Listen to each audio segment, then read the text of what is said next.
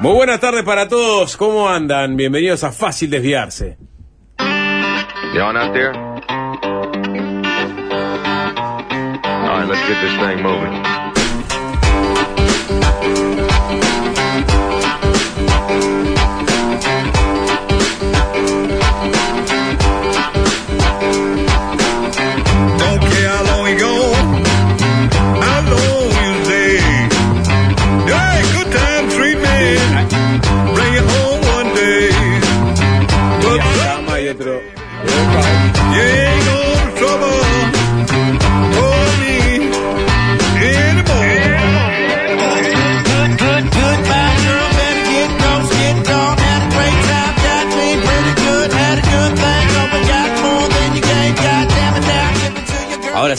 Buenas tardes, eh, Sapo, ¿cómo estás? En los controles Joaquín, buenas tardes para todos.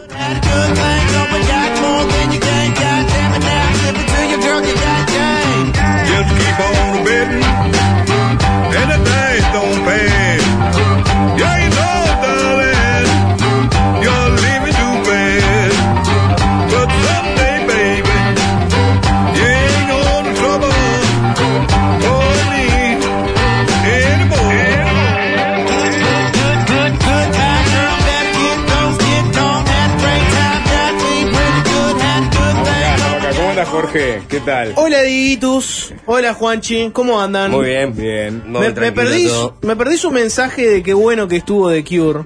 Creo que leí al, al 99% de lo que fueron a ver de Cure, contándome lo demás que está de Cure. Los odio a todos, porque no fui.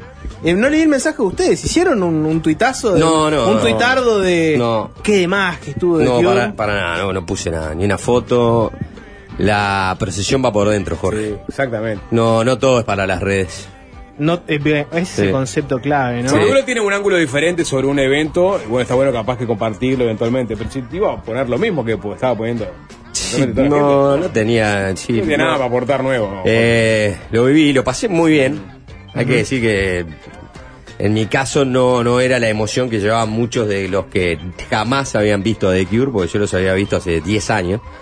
Y recién le comentaba al sapo, yo los había visto en Buenos Aires en el año 2013 y estaba convencido que había sido en el 2017, que había sido hace 5 años, y no pasó un lustro, sino que pasó una década. Ah, No, no. Y eh, antes de ir a The Cure, el Sapo me decía, oh, pero la banda cómo está, y él y Robert Miller, y yo, mirá, si es la misma banda que tocó hace cinco años en 2017 en Buenos Aires, va a estar bien, está buena, suena muy bien la banda, todo, él tiene la voz impecable, todo. Y después me caí en la cuenta leyendo sobre eh, este pasaje de Cure por Montevideo, que en realidad su recital en Buenos Aires, en el Monumental, había sido en el 2013, hace 10 años. Fue un recital, inclusive un poco más largo, fue casi tres horas, en- este, arriba de dos horas y media, el, que, el, el de Montevideo. El de Buenos Aires en, a- en aquel año fue de tres horas. Fue tres horas de Cure, o sea, realmente pasó por buena parte, casi toda su discografía con dos diferencias enormes en relación al ante la arena. A, era, había un frío de pelarse eh, esa noche en Buenos Aires. De de hecho empezó a caer una helada en el Monumental. Imagínate esos pasajes, ¿eh? sí, tra- eh, esos trances hipnóticos, esos trances melancólicos. hipnóticos, melancólicos de Cure que hu- hubo y mucho acá, pero también allá en, en el Monumental, con una helada que te empieza a caer en la cabeza y sin nada de, alcohol como para ¿no? avivar el fuego interno. Claro, porque ante la arena decís, voy a, voy comprar uno. Ante la arena salís, vas, das una vuelta, te encontrás con alguien. Generación del 83, que Es- estaban todos. Exacto, estás a cubierto, te pedís un, ¿no? un trago, todo. más cincuentones que en el BPS, No, ¿no? Sí, era todo, era ahí eran todos este los que tuvieron que definir este si se quedaban en el sistema o, o, este, o volvían a ¿no?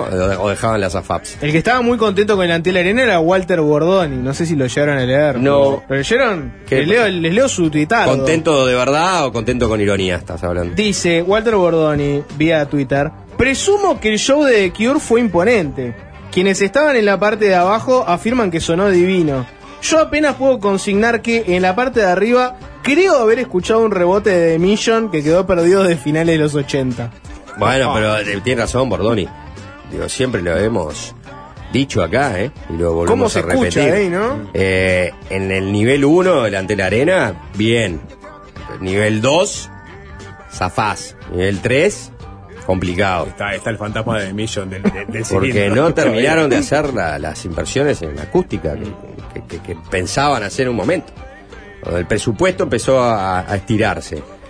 Y también la situación política de estrenar el Antel Arena, hubo cosas que quedaron por el camino. Lo digo porque lo sé, porque hablé con gente que estuvo este, de principio a fin en la, en la- en la- en la gestión de construcción de, del Antel Arena y que ellos mismos me marcaron, bueno, acá hay que haber unas inversiones en acústica, son muy importantes, sobre todo para el nivel 3, que no se, no se hicieron y que creo que no se habían hecho en ese momento y nunca se hicieron. Me Entonces, faltó un golpe de horno. Claro. O me da que los arenas así cerrados son complicados para el tema de acústica. Si no le metes la, la plata necesaria como para que suene en todos lados bien, es difícil. Y Justo meter más plata en el Antel Arena no del era. sonidista, ¿no? ¿no? Yo Este, estuve en el Madison Square Garden hace, en septiembre del año pasado, cuando fui a ver a Pearl Jam, y estaba, te diría que en el nivel 3 delante de la arena, allá arriba, casi contra el techo, impecable sonaba. Pero es el Madison es que- Square Garden. ¿no? Exacto. Es el Madison Square Garden. Es la, el arena de, de- por excelencia. Sí, Vos este, escuchaste bien, escucho Dieguito. bien, a nivel, lo que pasa es que a nivel cancha siempre vas a escuchar bien en el ante la arena. Eh, es más, an- ante la duda siempre es preferible conseguir, por más que seas medio petizo, no veas mucho, este, estar, estar ahí. Pero igual te das cuenta como los sonistas tienen que ir domando también ante la arena. Y, y le fueron encontrando el sonido a, a la- creo que a la cuarta, quinta canción empezó como... Igual siempre estuvieron como bastante nítidos los Lo- diferentes instrumentos, pero también Sí, cuesta sí, un sí, tiempito. por- yo fui a ver a Divididos al de la arena. Hace no mucho. Ah, The Cure, mm, eh, ob- obviamente Divididos es es todavía más ruidoso, ¿no? Pero, pero estamos hablando de niveles de rock y de capas de sonido también muy intensas en The Cure, ¿no? Diría que The Cure sonó muy bien, ¿eh? Sí. Muy bien. Si lo comparo, por ejemplo, con ese show de.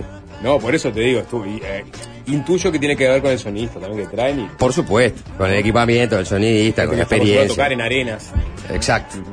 Sí, sí. Pero bueno, saluda a toda la, a toda muy la- bueno, ¿eh? Sí, a la- Muy y, a, y a- y a las huestes de fáciles viarse que se arrimaban este No me en crucé a masa. Ah, yo me crucé a muchos que me hablaron largo y tendido, emocionado, mu- mucha emoción había, ¿no? Obviamente.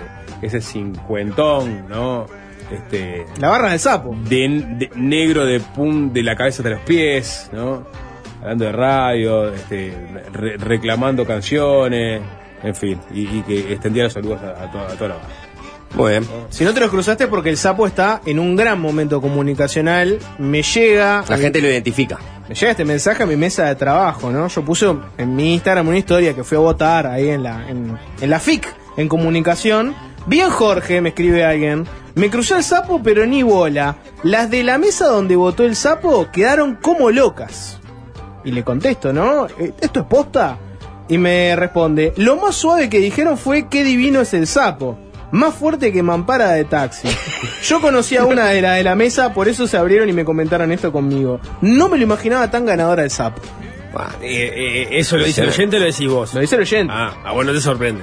A mí no me ya llama. sabes el no efecto sapo en la gente. La- la re- las anfibias, las renacuajas y los renacuajos están siempre ahí. Saludo a la gente de la mesa de votación del el orden de egresados de la FIC. Alguien pone acá, qué honor coincidir con Nico Batalla en el pasillo del cuarto piso de la FIC y poder indicarle dónde votaba. Eh, es verdad, es verdad. Estuve, eh, me, me- me perdí, seguí de largo hasta que me di cuenta y una amable persona me dice, no, Nicolás, es por allá. Periodista de desayunos informales se pierde buscando un circuito para votar. Y es, es grande la FIC, es grande la FIC. No, grande. no, no, no, no pasaba lo mismo con la vieja y querida del ICOM de Leguizamón y Bustamante, que digamos era, era muy difícil perderse, pero en, en la FIC sí, es, es más Sí. complicado. En egresados hay una lista única, Juanchi. Te digo, eh, por si te preguntas. En la Universidad de la ¿no? Calle no hay elecciones.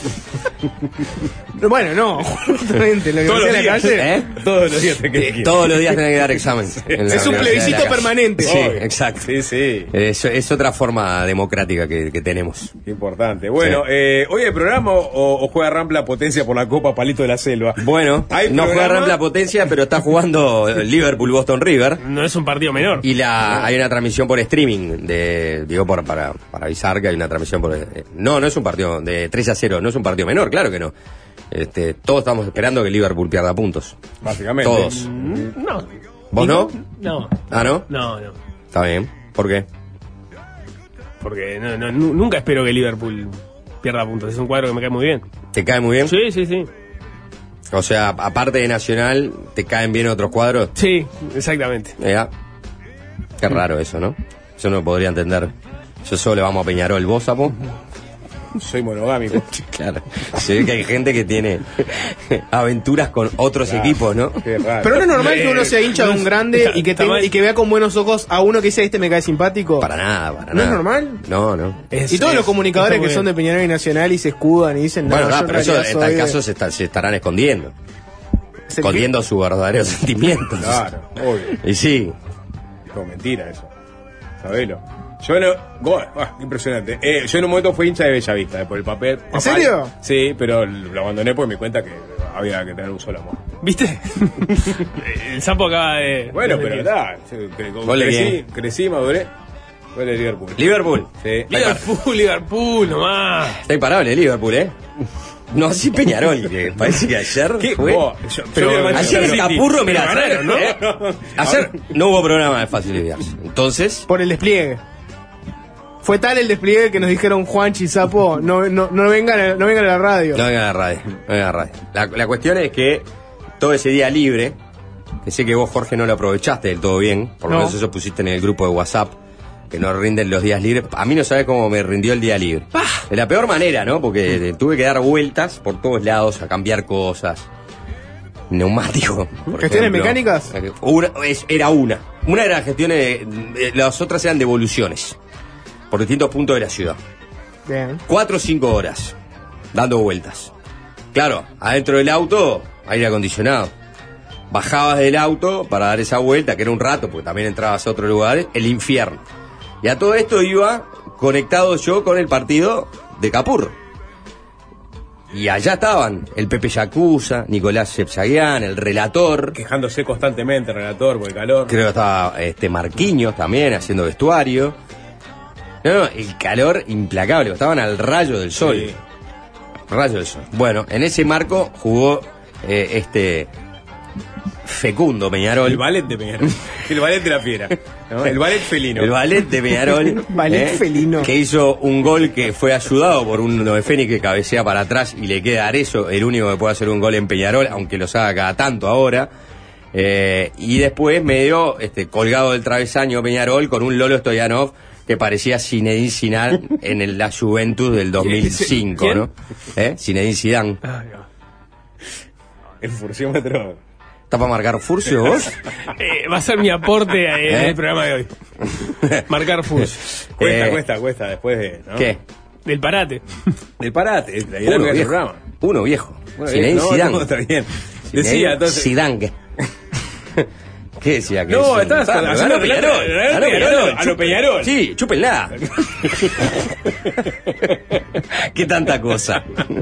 Peñarol, Peñarol. Claro, ¿qué? ¿Son tres puntos o no son tres puntos? ¿Eh? Y- y de los que duelen, Vamos a ver si confirma Liverpool hoy. Sí, claro, ¿Eh? toda la. Le, le pusieron, le pusieron la presión, Y sí, sí, sí. Y viste, estos equipos con presión. No, no, este, empiezan a defeccionar. Sí, bueno, el orden de egresados es lo más al pedo que hay. Por eso en protesta voté eh, el volante de un boliche del barrio que me dejaron la puerta. Bauru con fritas al consejo. Muy inocente. Bueno. Eh, bueno, Ustedes no saben ni, ni, lo que votaron tampoco. ver, no, este, ¿Cómo que no? ¿Cómo que no? O sea, había, era papeleta única. ¿No? Ah, porque donde que queda en, en, en Pyongyang queda, en Pyongyang queda la, universidad de ustedes. Hay un cuadro de Kim Jong Un Ganó cuando entras. Kim Jong-un. ¿Eh? Ganó. Sí. En- ¿En serio? Y en la FIC también, Hubo parece que va a ganar Kim elecciones. Jong Un también. Bueno. o sea, Hubo elecciones en Corea del Norte. Hubo elecciones en Corea del Norte, Kim Jong-un ganó con el 99,9% de los votos. Es impresionante. Fue aplastante la victoria. Sí, sí, sí. La ¿Eh? gente lo quiere. Aplastante la victoria de Kim Jong-un. Aplastante porque el que quiso votar en contra le pasaban por arriba con una Ah, planadora, ¿no? ¿Sabes que si votás en... hay dos urnas, no? ¿Sabías eso? ¿En serio? No, bueno. Eh, más. Era un dato, no, hablando en serio, era un dato que estaba dando un periodista de Twitter. Mm. Eh, que que no, no fui a corroborar, porque todos sabemos que Corea del Norte tiene realidades que son ineludibles, por ejemplo, que es una superdictadura, eh, de las buenas, de las que van quedando pocas, ¿eh? Sí. ¿No? Esas dictaduras firmes de décadas. De las que caminas por la calle y son actores los que te rodean. Exacto, de ese una- tipo de dictadura. Una gran dictadura, pero también, al ser tan este, hermético, ¿no? Ese país, es tan poca la información, tan poca la transparencia de esa gran dictadura que preside Kim Jong-un, que se dicen muchas cosas que son eh, falsas sobre Corea del Norte. Sí, Bueno, obviamente. en este caso se decía que había dos urnas. Una urna para votar a, a Kim Jong-un. Eh, creo que eran elecciones lo- locales, ¿no? Era como regionales. Sí, exactamente. O sea, para elegir a- a- asamblearias, para elegir autoridades locales. A lo ¿no? China. Del Partido Comunista de Corea del Norte, ¿no? A lo chino. A lo China, a lo, a lo Cuba. Y, y había una urna por si este, quería votar en contra. La famosa eutanasia, le dice, ¿no? la urna de la eutanasia. Igual no estoy, Había de acuerdo, dos urnas. no estoy de acuerdo que hayamos linkeado las elecciones universitarias Con Corea del Norte. con la forma en que no se vota la papeleta en- única. en- en Corea del Norte. está bien, pero- es una particularidad del orden de egresados de la FIC, no es así en el resto de la universidad. o En medicina, bueno, en el orden de estudiantes, había distintas corrientes para votar. ¿Hay Claro. una corriente? Sí, Ah, claro. bueno. Y, y en, y en- en la FIC, que no me interioricé de cómo venía el orden de estudiantes, siguientes. Entiendo que también porque los- te, paraba- te paraban en- para, para preguntarte si eras estudiante, porque ahí sí No, estaban en campaña. concursa, claro, sí, ahí sí. sí les estaban disputando. Ah, eh, egresados creen Y, más en el eh, centralismo democrático. ¿Eh? Sí. Creo que sí, pero además es mucho más difícil de movilizar y, e involucrar a los egresados en, en- en- en la casa de estudio. Sobre porque todo nadie- nadie quiere que el- sepa los docentes, los docentes están ahí, los estudiantes Claro, están ahí, los egresados pasaron por ahí, pasa por, la universidad cada cuatro años. Ahora ¿no? Que, ahora, que- ahora que dejó a un par calenturrientas, estoy seguro que va, Ahora va- va- va- va a querer que todos los días sean elecciones La lista del universitarias. sapo. Che, ¿cuándo son las elecciones Es un universitarias? disparate ¿Cuánto que falta? diciendo, primero que nada. Este, No, se, no dice, no se dice calenturrientas, se dice acumuladas políticamente. Exacto. Bueno. La famosa acumulación. Me gusta Me eh, gusta más esa definición. eh, saludo a la gente de la mesa de votación. sí, Eh, Las chicas. Sapo, estás más vivo que nunca. Pero yo voy a la FICA, tanto porque a la biblioteca de la FICA. Tiene una. Tiene una ¿Y? este, Se levanta mucho. muchos libros. ¿Eh? ¿Cómo está la cosa? Está muy linda la biblioteca de la Está muy FIC, linda la biblioteca, sí, exactamente. sí. Tiene este, buen material. este. y bueno, si lo decís vos. ¿Tiene buen material? Ah, sapo, no. Eh, volviendo a Corea del Norte, ¿no? Eh, Nunca me imaginé, ¿eh? Corea del Norte ha dicho este jueves que, bueno, que en esa- la biblioteca la verdad que está bastante vacía. Eso es capaz que es, un- no sé si ¿De es, gente? es puntual cuando yo voy, pero ¿Mm? este no. no, no- ¿Qué no- pasa con Corea del Norte? Ya está, No, ya, ya no, pasamos no. por el capítulo internacionales, ¿eh? Sí, porque ¿Eh? que hablaba que, que es la primera vez que el, el régimen represivo informa de votos contrarios en sus elecciones. Sí, por eso es, eh, eh, es, este la incipiente mayoría naciente. Ay, bueno, es el, ¿Eh? el espiral del silencio de Nueva mayoría. Sí, Está clarísimo. de a poquito. De a poquito a poquito. Un 0 con 1, la próxima un 0 con 2, y cuando te querés acordar, ¿eh? Kim Jong-un se tiene que buscar un laburo. Agarrando la pala, Kim. Anda a agarrar la pala, Kim. La casta tiene miedo. La casta tiene miedo. Vos imaginate el discurso de la casta tiene miedo en Corea del Norte. ¿eh? De. Sí, La casta el loco no, se- no terminó de decir casta que ya Qué lindo, ¿eh? está castrado. La castra tiene miedo. Para, eh, Sapo. ¿Qué te- pasó? No hagas una tanda, Sí, todo lo vamos que a ya una sabes. tanda. ¿Quién tiene Vendeme el música, programa. Juanchi? perdón, ¿eh? Vos, porque música, ayer- perfecto. Sell me on, the program. Che, eh, bueno, eh, todos los usuarios de Spotify, que todavía siguen en Uruguay, me pasó un día sin aire, pero Spotify sigue en Uruguay, no sé cómo están las negociaciones con Gandini. Hasta que no se, hasta que si, si no se reglamenta, Spotify no se va a ir, no, No. a esperar hasta último momento. Están ¿Grita ahí. la pulpería y calla en la comisaría? ¿Gandini? Spotify. No. Ah. Spotify se cagó con Gandini. Lo digo ahora. Bien. No, no. Pará, pará. Spotify se cagó con Gandini. Ga- Gan- Gandini está tratando de remedar este cagada los, los artículos que pusieron de punta a Spotify.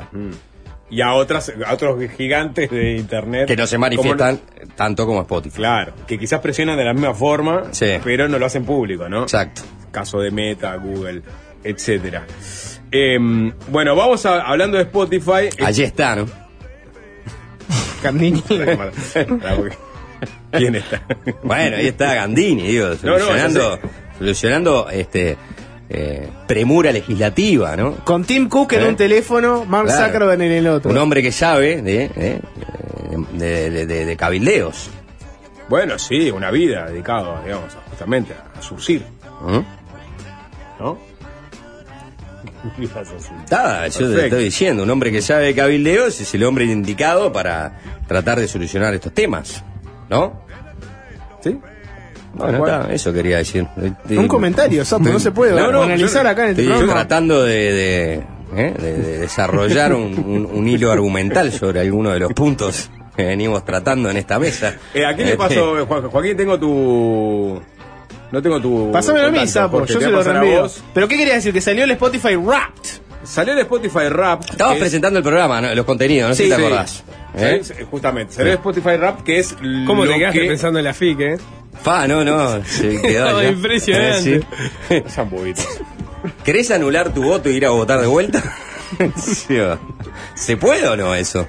Vengo No, porque no, me, no. me- vengo a cambiar el voto y traigo una bolsa de bizcochos. Decí que perdiste la constancia, que querés una nueva constancia. Ese es- ese- esa es la artimaña. Maduren, por favor. Esa es la artimaña, esa es la Eh, artimaña. Che, ¿cómo viene la, la mesa de votación? Mirá que leo, a leer los mensajes que llegan sobre Nicolás Batalla en la pa. Lee uno, no lee uno, uno, no. uno, uno, uno, uno, No, uno no, solo. no, porque Juan. Se va a tener que tomar licencia del diferencia 12, decís. Tengo código. ¿Eh? ¿Eh? ¿Se va a tener que tomar licencia del 12? No, bueno, no. No, No. no. sé, no. Por otro lado. Eh, No, bueno, pero él supongo que ahora. digo, acá lo vemos. Ya sabemos lo que hace en la radio, ¿no? Sí, En el 12 no sabemos qué hace. sí. No.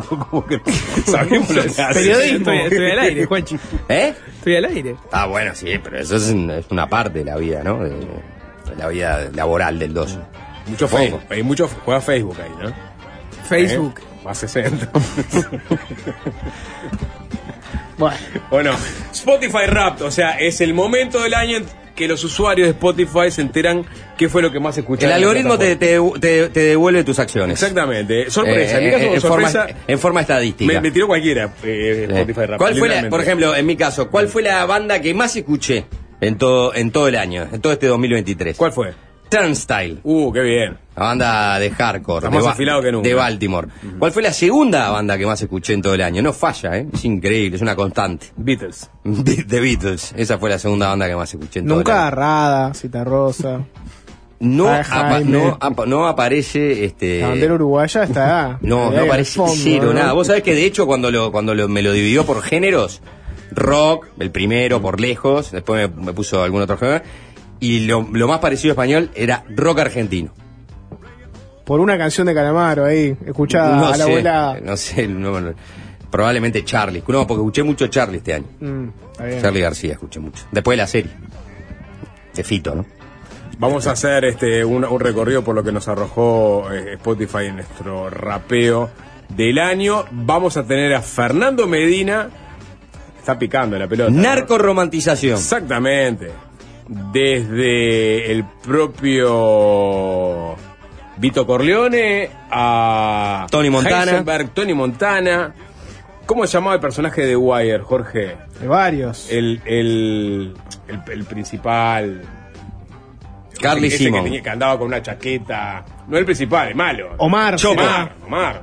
¿Quién? Omar. Omar. Omar, claro, Omar. Omar Little. Omar.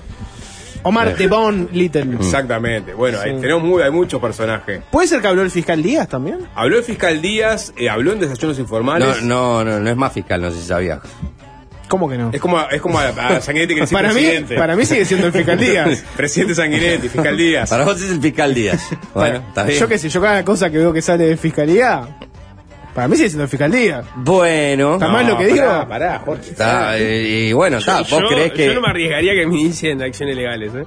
No, si el fiscal Díaz se escucha. él lo único que dijo es este que para él sigue siendo el Para fiscal Díaz. Que está detrás de la, de la No, no, no, no, no, no, no, Eh, no insinuó que eso, el fiscal Díaz eso. es el que Es este, el Master of Puppets, acá de decir. exacto, el decirlo. Master of Puppets. Metallica, un gran álbum. Master Puppets. Es un, gran, canción. es un gran álbum. Está, Jorge, tampoco te caes con el fiscal Díaz, ¿eh? Es una gran. Mirá que si tenemos, si nosotros una demanda, le hacemos una contrademanda. Es escucha de este programa el fiscal Díaz, así que le mando un gran abrazo. Para mí todos los que son escuchas los defiendo a morir. Puede haber alguna excepción, puede haber, puede haber alguna excepción. Pero por lo general, si escuchás este programa, sos bueno. Lo único que sí, en los próximos días no vayas a una reunión. Con nadie que te parezca ajeno. No, eso seguro que no, nunca. Porque después. bueno, sapo. ¿Eh? Presenta tu canción, sapito. presenta Después tu sale. Jorge, ¿no? Bueno, eso sonó más a picana Después sale. Jorge diciendo, no sé, no sé, capaz que puede perder el celular, no sé, tirarlo. ¿Y eso, Jorge? No sé. Entrá por el garage de Magnolio. Sí, claro. Big Fat Funky Booty, los Spin Doctors. Fácil desviarse.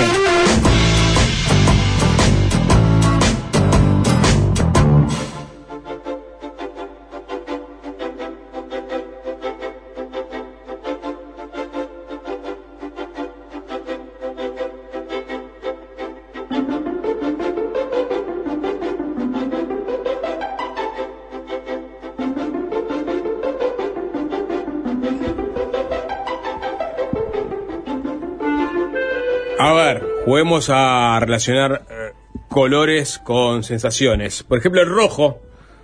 Rojo, Rojo sangre. rojo. La camiseta alternativa de Uruguay. Ah, bien, bien. Estás avispado, Nicolás. Sí. Bien. la, ¿por la vieja alternativa. Es más. No, no la actual. La vieja. La clásica. La vieja, la vieja. Bueno, exactamente. Una pilcha absolutamente hermosa para los nostálgicos.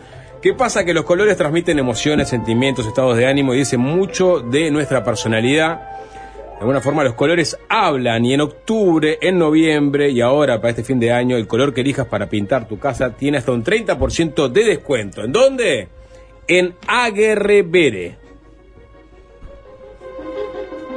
¿Cuál es el secreto detrás de una gran cerveza? ¿Serán sus ingredientes 100% naturales? ¿O sea pura malta? ¿O que no tenga maíz, ni arroz, ni aditivos ni conservantes?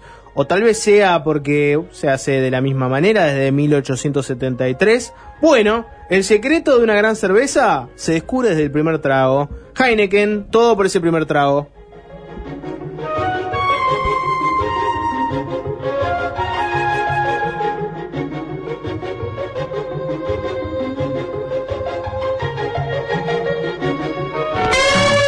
Fácil desviarse.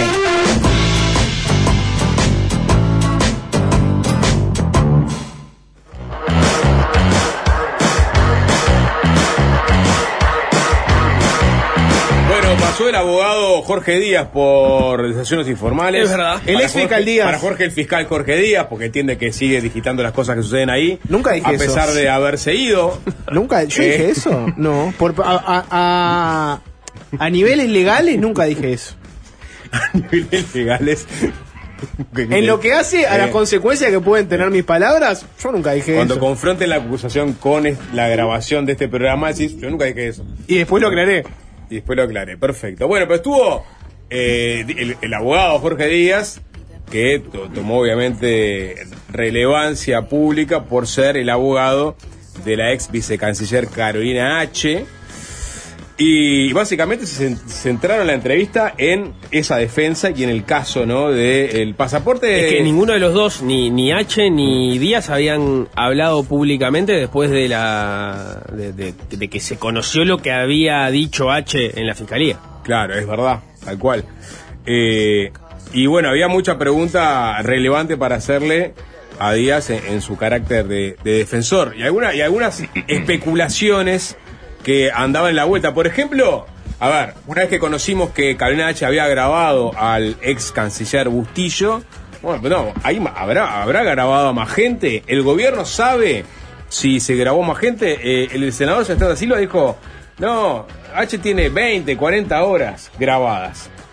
Y uno se preguntaba de, de- de dónde había sacado esa información. No sé, que alguna información el senador da Silva tiene y por ende el gobierno.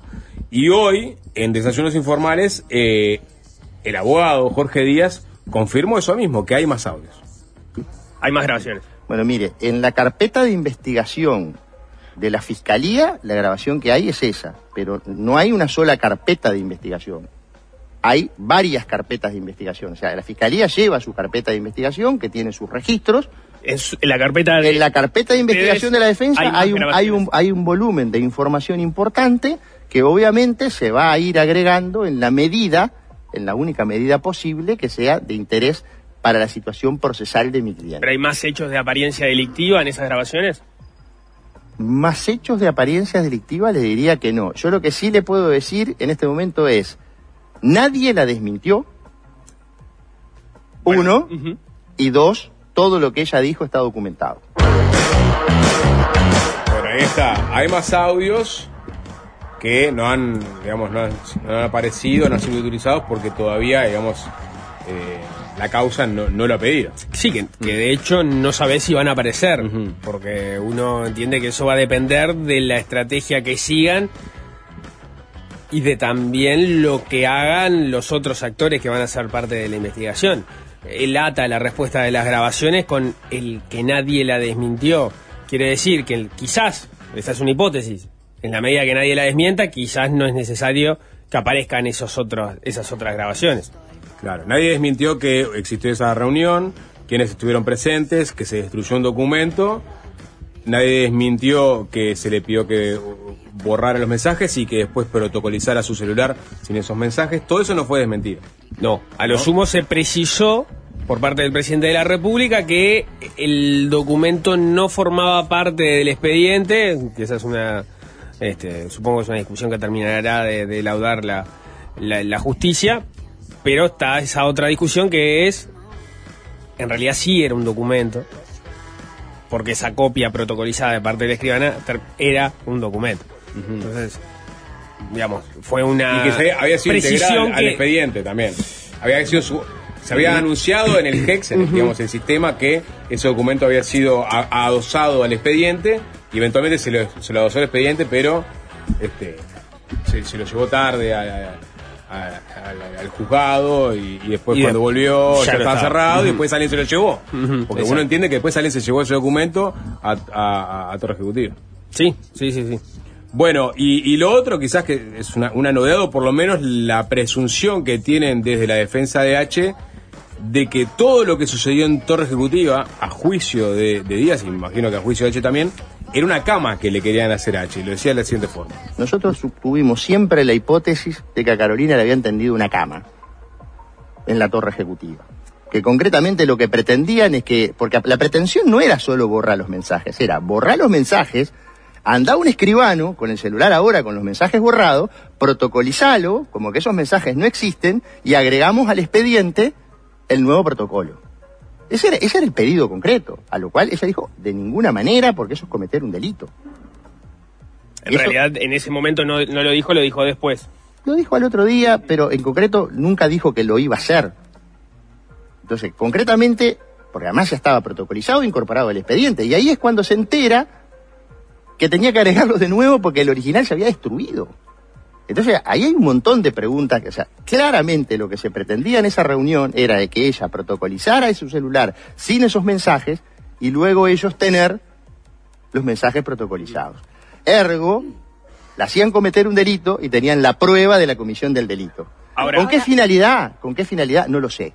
No, es una, una acusación fortísima que hace días, ¿no? O sea, que se le quiso hacer una cama a Carolina H, o sea, dejarla en falsa escuadra, básicamente, que borrara los mensajes, protocolizara su celular con los mensajes borrados y después eventualmente demostrar que en realidad ella había borrado los mensajes y mostrar que en realidad existían porque Maciel los tenía en su celular y había protocolizado su celular con los mensajes incluidos. Hay que ver, Eh, claramente una, era una cama, o sea, que querían hacerla caer de esa forma, H. Sí, ahí, lo que lo que plantea eh, de forma enfática Díaz. sí, ahí, digamos, ya entra- también entras en los contrafácticos porque no sabes qué es lo que hubiera terminado ocurriendo si H seguía lo que dice que se resolvió en esa, en esa reunión. La información que tenemos hasta el momento, porque de hecho lo dijo el ex ministro del Interior Luis Alberto Heber en una entrevista en, en Desayuno, fue que esa protocolización de la cual habló Maciel de sus mensajes con H fue luego de esta reunión en Torre Ejecutiva. Y como transcurrió un fin de semana, eh, eso transcurrió en un fin de semana, uno puede suponer que fue después de que ya sabía que esa conversación iba a terminar eh, ingresando. a la justicia, ¿no? Porque en definitiva, si no me equivoco, esta reunión es un sábado y el domingo es que ocurre la conversación entre la Fluffy H diciendo que, bueno, que el lunes entregue todo. Y, y, y Maciel Y Maciel... la- dijo que, que no había borrado los mensajes. O sea, Maciel nunca borró los mensajes. Aparentemente, reunión- eh, exacto, Maciel no habría borrado los mensajes según lo que dijo, porque mostró el loco, o sea, esgrimió unos papeles, pero no dijo, no mostró la comunicación ni, ni, ni dijo la fecha en la cual lo había hecho, ¿no? Dos detalles que eran relevantes. Yo supongo que esto es porque también él está a la espera de que sea como este eh, citado a declarar por, por este caso, ¿no? Porque ahora se abrió toda una, una causa nueva con esto. Sí, obviamente, esto va, va a seguir. Lo, lo- lo que digo es, en cualquiera de los dos casos, siendo la, digamos, como la, la- la- la- la versión más, eh, eh, esta, más la cama en sentido literal, es bueno, está, H va, presenta este, la protocolización y la pueden dejar en falsa escuadra. Pero la- el, el otro argumento también dejaba atada a H porque implicaba la comisión de un delito y de repente no implicaba que después Maciel mostrara, ah, no, pero mirá, borró los mensajes, pero ya sabías que H no podía salir a decir otra cosa porque ella ya había incurrido en un delito haciendo una protocolización trucha. Era como que neutralizaba las cosas. Y bueno, sí, digamos, es otra hipótesis que podés suponer si, si lo que ocurrió en esa reunión es eso, es lo que están diciendo Díaz y H. Lo que pasa es que no hay muchas más versiones para entender qué es lo que pasa, qué es lo que pasó en esa reunión, porque eso también fue, digamos, uno de los puntos que ponía Díaz hoy en, en la entrevista era esa discusión, hasta qué punto podés tomar como válida la discusión o el planteo que hace el presidente de la República cuando dice la reunión era para eh, definir si correspondía o no correspondía la entrega de esos materiales, pensando que la sentencia ya estaba y que no había sido apelada y el plazo ya estaba vencido. O sea, vos tuviste la instancia para poder apelar esa decisión judicial diciendo no corresponde porque son mensajes privados, se dejó vencer el plazo, no se lo entregó y entonces ya estaba, ya correspondía entregarlo, porque el argumento, ya, ya habías pasado tu tiempo de argumentar que como era una conversación privada no había que entregar esos chats. Entonces, ¿para qué era la reunión? No, está, claro que era justamente para re- revisar este, la decisión de, H de entregar la- el intercambio con Maciel. ¿no? Eventualmente eliminar esa, esa información. Cuando había un fallo judicial que claramente intimaba a H a, a entregar ese material a de Cancillería. Ese, ese, ese punto, más allá de que, de, de que, de que jurídicamente es discutible que vos hagas una reunión para no entregar un material que ya te condenó la justicia a hacerlo, políticamente es, es eh, inconveniente o inllevable, ¿no? Porque Sí. es resistir una decisión judicial. Absolutamente. Eh, bueno, después le preguntó también si. bueno, no, no quiso avanzar más sobre quiénes estaban grabados, ¿no? Le preguntó incluso si la flujo estaba grabado. O sea, pues la pregunta también que, que sobrevolará es de, de parte de los acusados. De los otros acusados es, bueno, a mí me grabaron también. H grabó eh, esa reunión. H grabó las, conver- las conversaciones que tuvo con la FLUF por teléfono. Eso no lo sabemos. Díaz no lo adelantó, simplemente dijo que hay más grabaciones en la, en la carpeta de la Sí, defensa. A ver, en la medida que faltan explicaciones sobre esa reunión, ¿no? Eh, estamos de acuerdo en eso. Faltan explicaciones sobre cómo Falta fue la explicación de cómo llegó un documento a Cancillería de Torre Ejecutiva. Y te- toda la versión, si querés, de, de la parte, de, digamos, del, del gobierno, del oficialismo, es la que te falta profundizar. Porque vos tenés la versión que te puede dar este, la propia Carolina H, tenés la versión que te puede dar su abogado, o sea, Díaz. Lo que te falta es, por ejemplo, que, no sé, una entrevista. O sea que Bustillo no ha hablado, Maciel no ha hablado, la FLUF no ha hablado. El es el presidente le han preguntado, Sí. pero no le, no le han, capaz que no le han preguntado alguna de las cosas que falta este, responder. Heber es el único de los jerarcas que cayeron por este tema que sale y, digamos, está dando notas ahora, Claro, pero, él- no estuvo en esa él- reunión. Él, no participó de esa, de esa reunión. Su, su mayor proximidad es la cercanía que tenía con Maciel en la medida que los dos estaban en el Ministerio del Interior y que en determinado momento fue puesto en conocimiento de, de- de que esa reunión había existido, por lo que dijo Javier ya después de que efectivamente había tenido que había tenido lugar y que se había decidido entregar el material. Pero a lo que voy es, porque Díaz insiste con que nadie ha desmentido a H en lo que ella dice. Y, uno- y eso lo tenés que atar a- al único momento donde hubo explicaciones al respecto, que fue la conferencia de prensa que, que se dio ese sábado cuando, cuando la calle Pou volvió del, volvió de- del viaje. Y, ¿Y por qué faltaban tantas explicaciones o por qué no se negaron algunas de las cosas que, que dijeron, que, que- dijo H en la fiscalía y que dejaban mal parado al gobierno? Y bueno, quizás la respuesta está en ese temor a que efectivamente las conversaciones con las Blues u otras que existieran, que nosotros no tenemos conocimiento, hayan quedado registradas. Y entonces limita el margen de acción que tenía el gobierno para dar una explicación que pudiera dejarlo eh, mejor parado si lo que decía H era cierto. Sí, tuviste una instancia de conferencia de prensa que no fue conferencia, en realidad fue una No, no. exposición de Maciel. Ah, bueno. No. No, hubo preguntas, Hubo- pero Maciel se limitó, yo, yo- yo tuve esa confusión el día que le comentaba Sí, la noticia. se, anun- Eh, se anunció que no iba a haber preguntas y que iba a ser una declaración, pero en realidad terminaron entrando algunas Eh, preguntas. Sí, lo que sí, Maciel, Maciel no respondió las preguntas limitándose en la mayoría de los casos a que iba a seguir con esas explicaciones en, Por eso, en fiscalía Heber cuando lo citaron. Pero Heber, Heber sí dio, dio algunas respuestas. Bueno, eh, perfecto. Eh, ¿Algunos mensajes les parece? 097441 443. Aparece- mucha gente, mucha gente pregunta, eh, eh, online está saliendo 3 a 0. Digo por las dudas. Claro, Eh, sí, sí. Eh, sépanlo. Aparece la clásica pregunta, creo que en los mensajes se repite bastante sapo, este, al 097441443, que es la del tema de grabar conversaciones y qué legalidad tiene la grabada de conversaciones, ¿no? Ah, Había, había dos puntos que a mí me interesaba este, consultar a Díaz eh, hoy y, lo hicimos en la entrevista. Uno tenía que ver con eso. Él entiende que la legalidad, digamos, de, O sea, que las llamadas eran legales en la medida de que está grabado por una de las partes y que le servía en el marco de una defensa para la propia involucrada en este caso en este caso H este, y que la Suprema Corte de Justicia tiene este, ya sentencias donde avalan ese punto La- el otro punto que, que, este, me- que lo, consultamos era bueno en qué medida H, estando en conocimiento de hechos de apariencia delictiva, no había estado omisa, porque en ese momento era funcionaria pública, porque todavía era vicecanciller, a denunciar estos, este, estos episodios antes. Y la respuesta de Díaz va por, por dos lugares. Uno es, ella lo denuncia en el momento que es llamada a declarar, que se haya demorado un año la citación, no es responsabilidad de ella, ella lo comentó en, en- en ese momento. De hecho, hubo un- una postergación en su momento de, las declaraciones, que fue de algunos meses.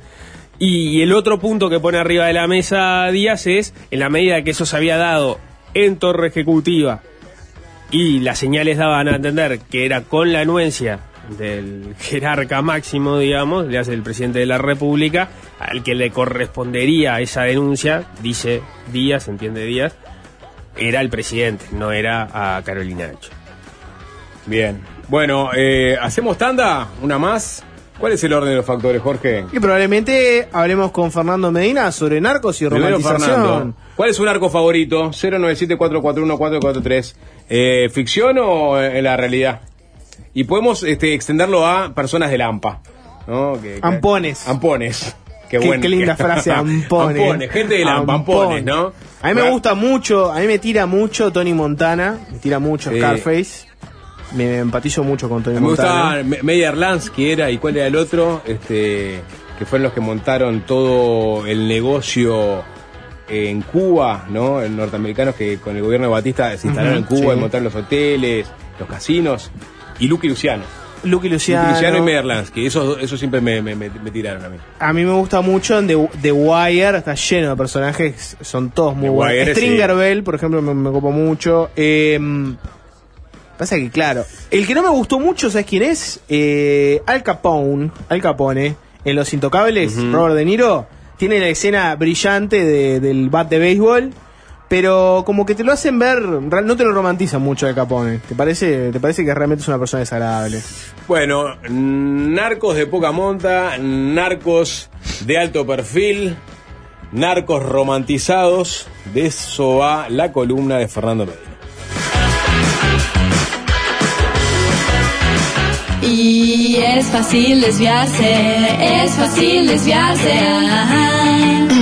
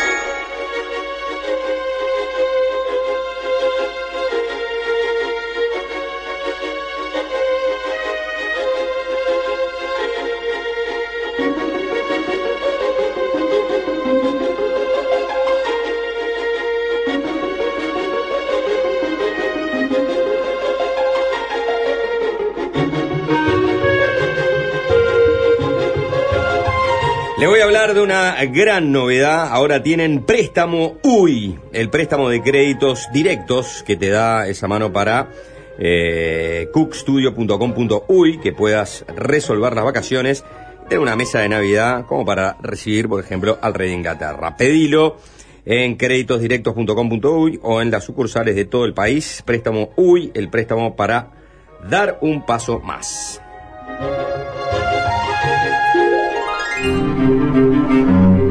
Dicen que la cultura es muy importante, pero ¿quién se la toma en serio?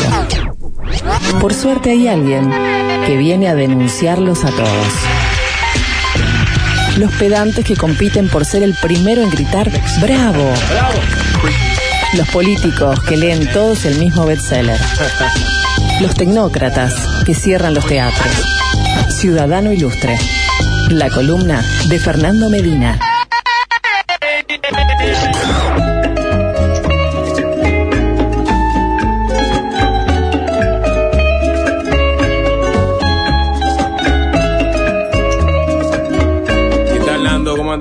Bien, sapo, Juanchi, ¿cómo andan ustedes? Buenas tardes. No, oyente que nos está llamando, eh. Que sepa que no, no, no, no tendemos al aire, pero después, ahora sí. ¿Tiene algún pedido? ¿Reconocen la cortina? No, no la elegí Sí, yo, pero claro yo la reconozco sí. porque, porque me gusta, claro. Primera temporada de Narcos, ¿no? Narcos, sí, sí. Eh, cuando todavía estamos en Colombia con Pablo ahí. Claro. Con Eh, el amigo. ¿Cómo es que se llama? Me sale. ¿Eh? Popeye. Ah, no, el actor de Ah, el el brasileño. actor, sí, el brasileño. Eh, sale- Wagner Moura, ¿es? Wagner Moura, Sí, gracias. sí, sí, Estaba increíble. Yo sabía que tenía nombre de batería, pero. Este, no, no, no, no, no estaba tan Wagner seguro. Ruta no era. No, por eso dije, estoy casi seguro que es Moura, pero no, no. Improbable eh, hit de, de Muy recordable su nombre, ahora que pienso, ¿no? Sí, sí. Un gran compositor como Wagner, Pero por supuesto. una gran batería con baterías Moura. Sí, sí, sí. Eh, esta columna, sin embargo, no se llama Narcos, sino eh, Narcománticos.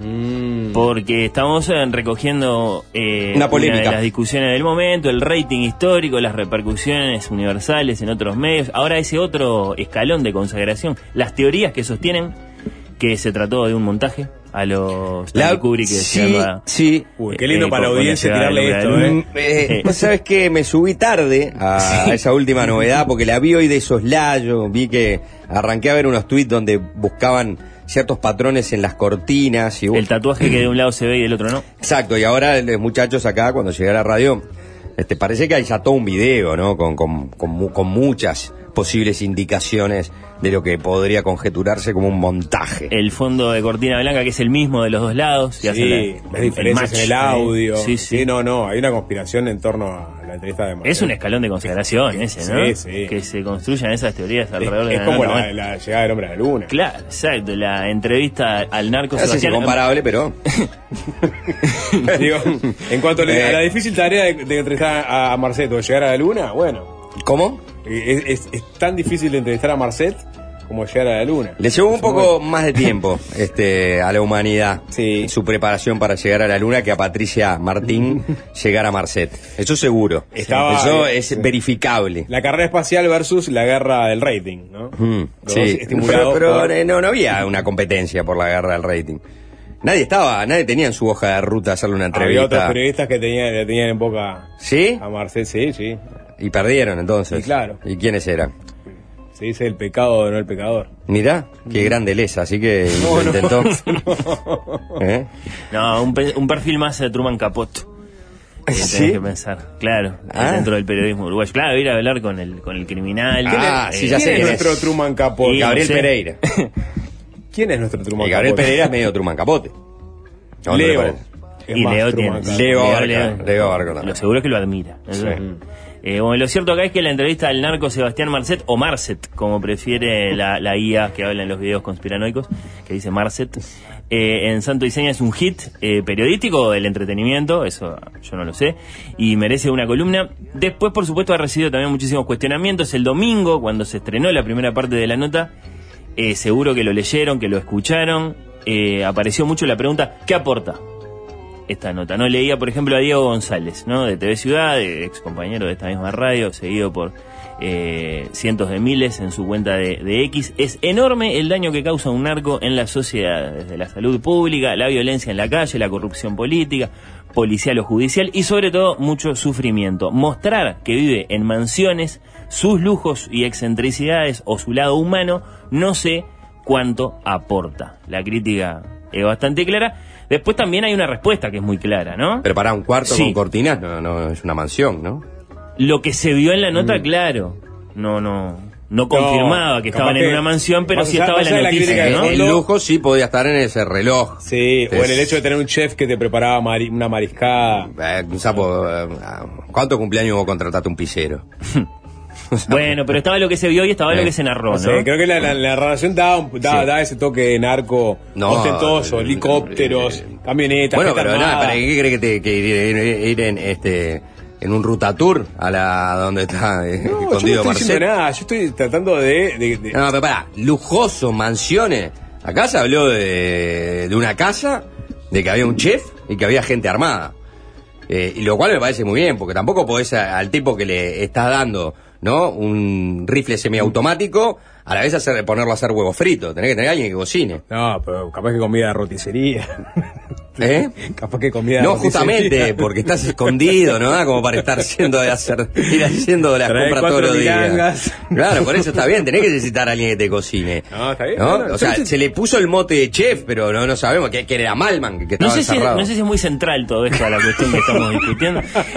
La crítica es muy clara, ¿no? Eh, ¿Querés zafar de esta parte? ¿No te parece ¿Querés- relevante? después, no, después no nos quedan Eh, minutos, Bueno, muchachos. eh, no, hoy tenemos minutos. Sí, bueno, minutos, mejor, mejor. Eh, la crítica es muy clara, pero decía, también es muy clara, por lo menos una posible respuesta a esa, a esa crítica o a la pregunta que interroga qué aporta, cuánto aporta una nota así, ¿no? Sobre todo es muy clara esa respuesta cuando nos permitimos ser honestos, me parece, o un poquitín incorrectos al menos, y no quedarnos solo con la reacción moral de decir, narco malo no te queremos ver, Mm, ¿no? Sí, bueno. Eh, ¿Ustedes conocen, eh, o mejor dicho, saben qué es la hibristofilia? No. Eh, Ibris, quererse más que los dioses. Eh, Eh, no, no, no exactamente. ibris. Ibris. Tiene que ver con la ibris, por supuesto, Bien, sí, pero, este- pero hay que hay que interpretarlo un poquitito, digamos, más cerca de nosotros que... el amor que- al al pecado. Sí, no, no exactamente, pero sí, el amor a los soberbios o excedidos, sí, pero arrogancia. esa sería una definición demasiado etimológica. A nivel clínico, que esto existe, es el amor a los criminales, ¿no? Ah. La atracción eh, parafílica rara, no siempre fácil de entender, por personas que han cometido robos, asesinatos, violaciones incluso. Las historias de las muchas fans o enamoradas de Charles Manson o de Ted Bundy son quizá las que mejor ilustran esta forma de fanatismo antisistema Hablando erótico o algo así, claro. Pero no siempre son mujeres. Eh, no era solo un asesino, Charles Manson, ¿no? Era un- que lo estamos... Un gran compositor. Eh, no, No era un gran compositor, eh, y un poco, sí, bueno, pero se plantaba como un mesías, ¿no? sí. Y ordenó muertes. Sí, bueno, este, ¿y cuántos profetas ordenaron muerte? Casi todos.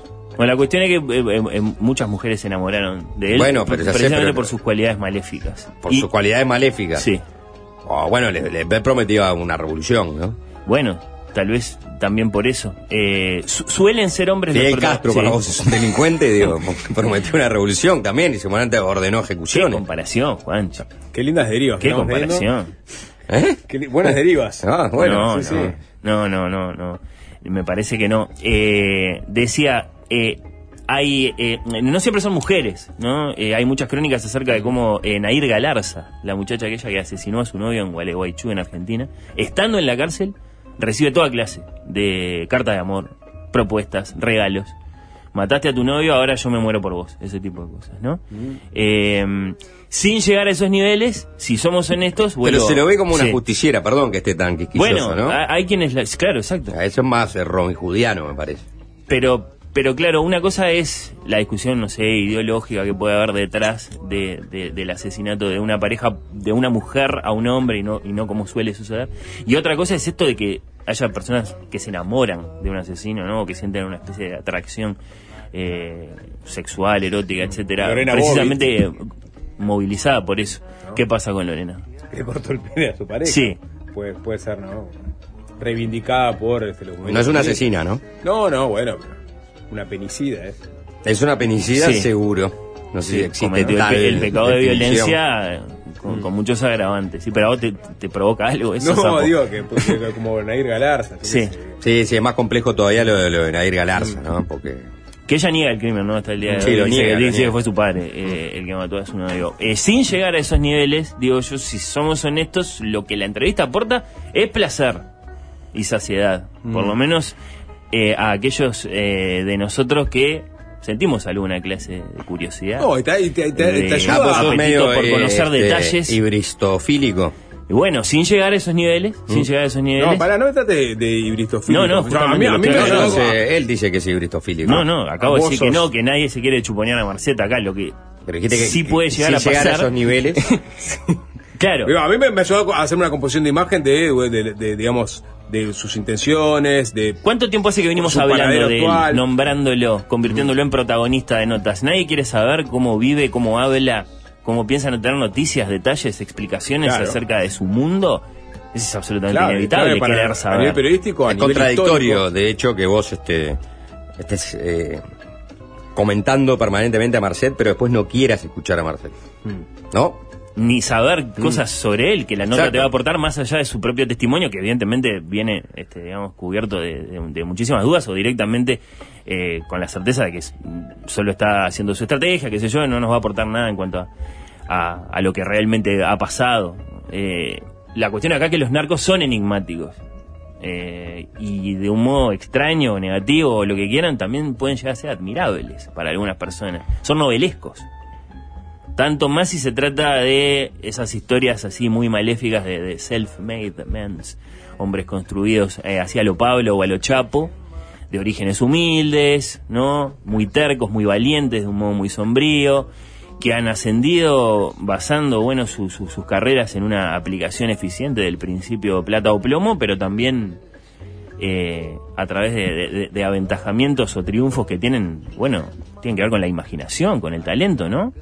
En algún punto piénsese, yo qué sé, en la, en la, en la verba manipuladora de Escobar, en los eh, fenomenales túneles fronterizos del Chapo.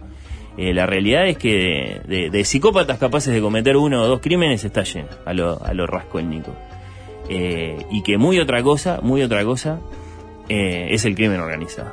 Ese es otro mundo que, que- que causa otros efectos en, en- en la población cuando empiezan a aparecer las historias. Dice el periodista del New York Times, Patrick Radden Keefe, en, un artículo muy bueno sobre el Chapo, voy a leer un pedacito, porque es muy espeluznante. En un reportaje emitido en la cadena televisiva, este, estamos en México acá, el periodista mexicano Carlos Loret de Mola relató que durante el vuelo de Matzlán a Ciudad de México, Guzmán contó a los marines, lo, lo habían capturado en ese momento, lo estaban llevando a Estados Unidos, eh, había matado entre 2.000 y 3.000 personas.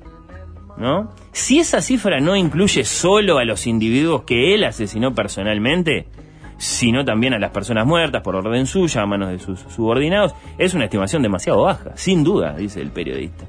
Nadie sabe con exactitud cuántas personas han sido asesinadas en México en las guerras de la droga a lo largo de la última década, pero entre los muertos y los desaparecidos el número probablemente exceda los 80.000.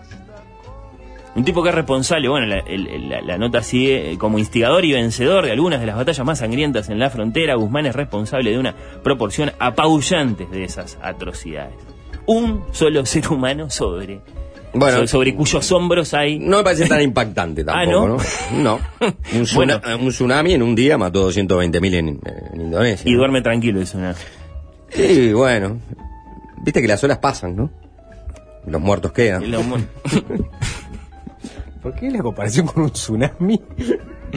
No, eh, no sé, de un modo muy retorcido es elogioso Digo, la para el naturaleza es más cruel que el humano. ¿Eh? ¿Querés graficar eso? Que la naturaleza, es, la naturaleza es más cruel que el humano. No, que es más fuerte que el humano, ¿no? Más fuerte seguro. claro, viste, en unas horas eh, No somos mirá, nada. le- la cifra del Chapo Guzmán se quedan cortas. Nos merece menos cuestionamientos en tanto que los tsunamis no tienen conciencia.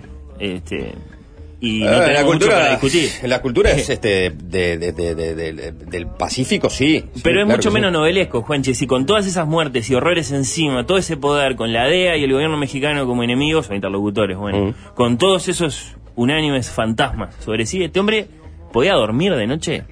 Y bueno, en principio sí, esas son las. Y por eso nos atraen Bueno, historias. ¿Cómo hacía para ahí dormir? hay un grado de Se iba a los que- restaurantes más elegantes de Sinaloa.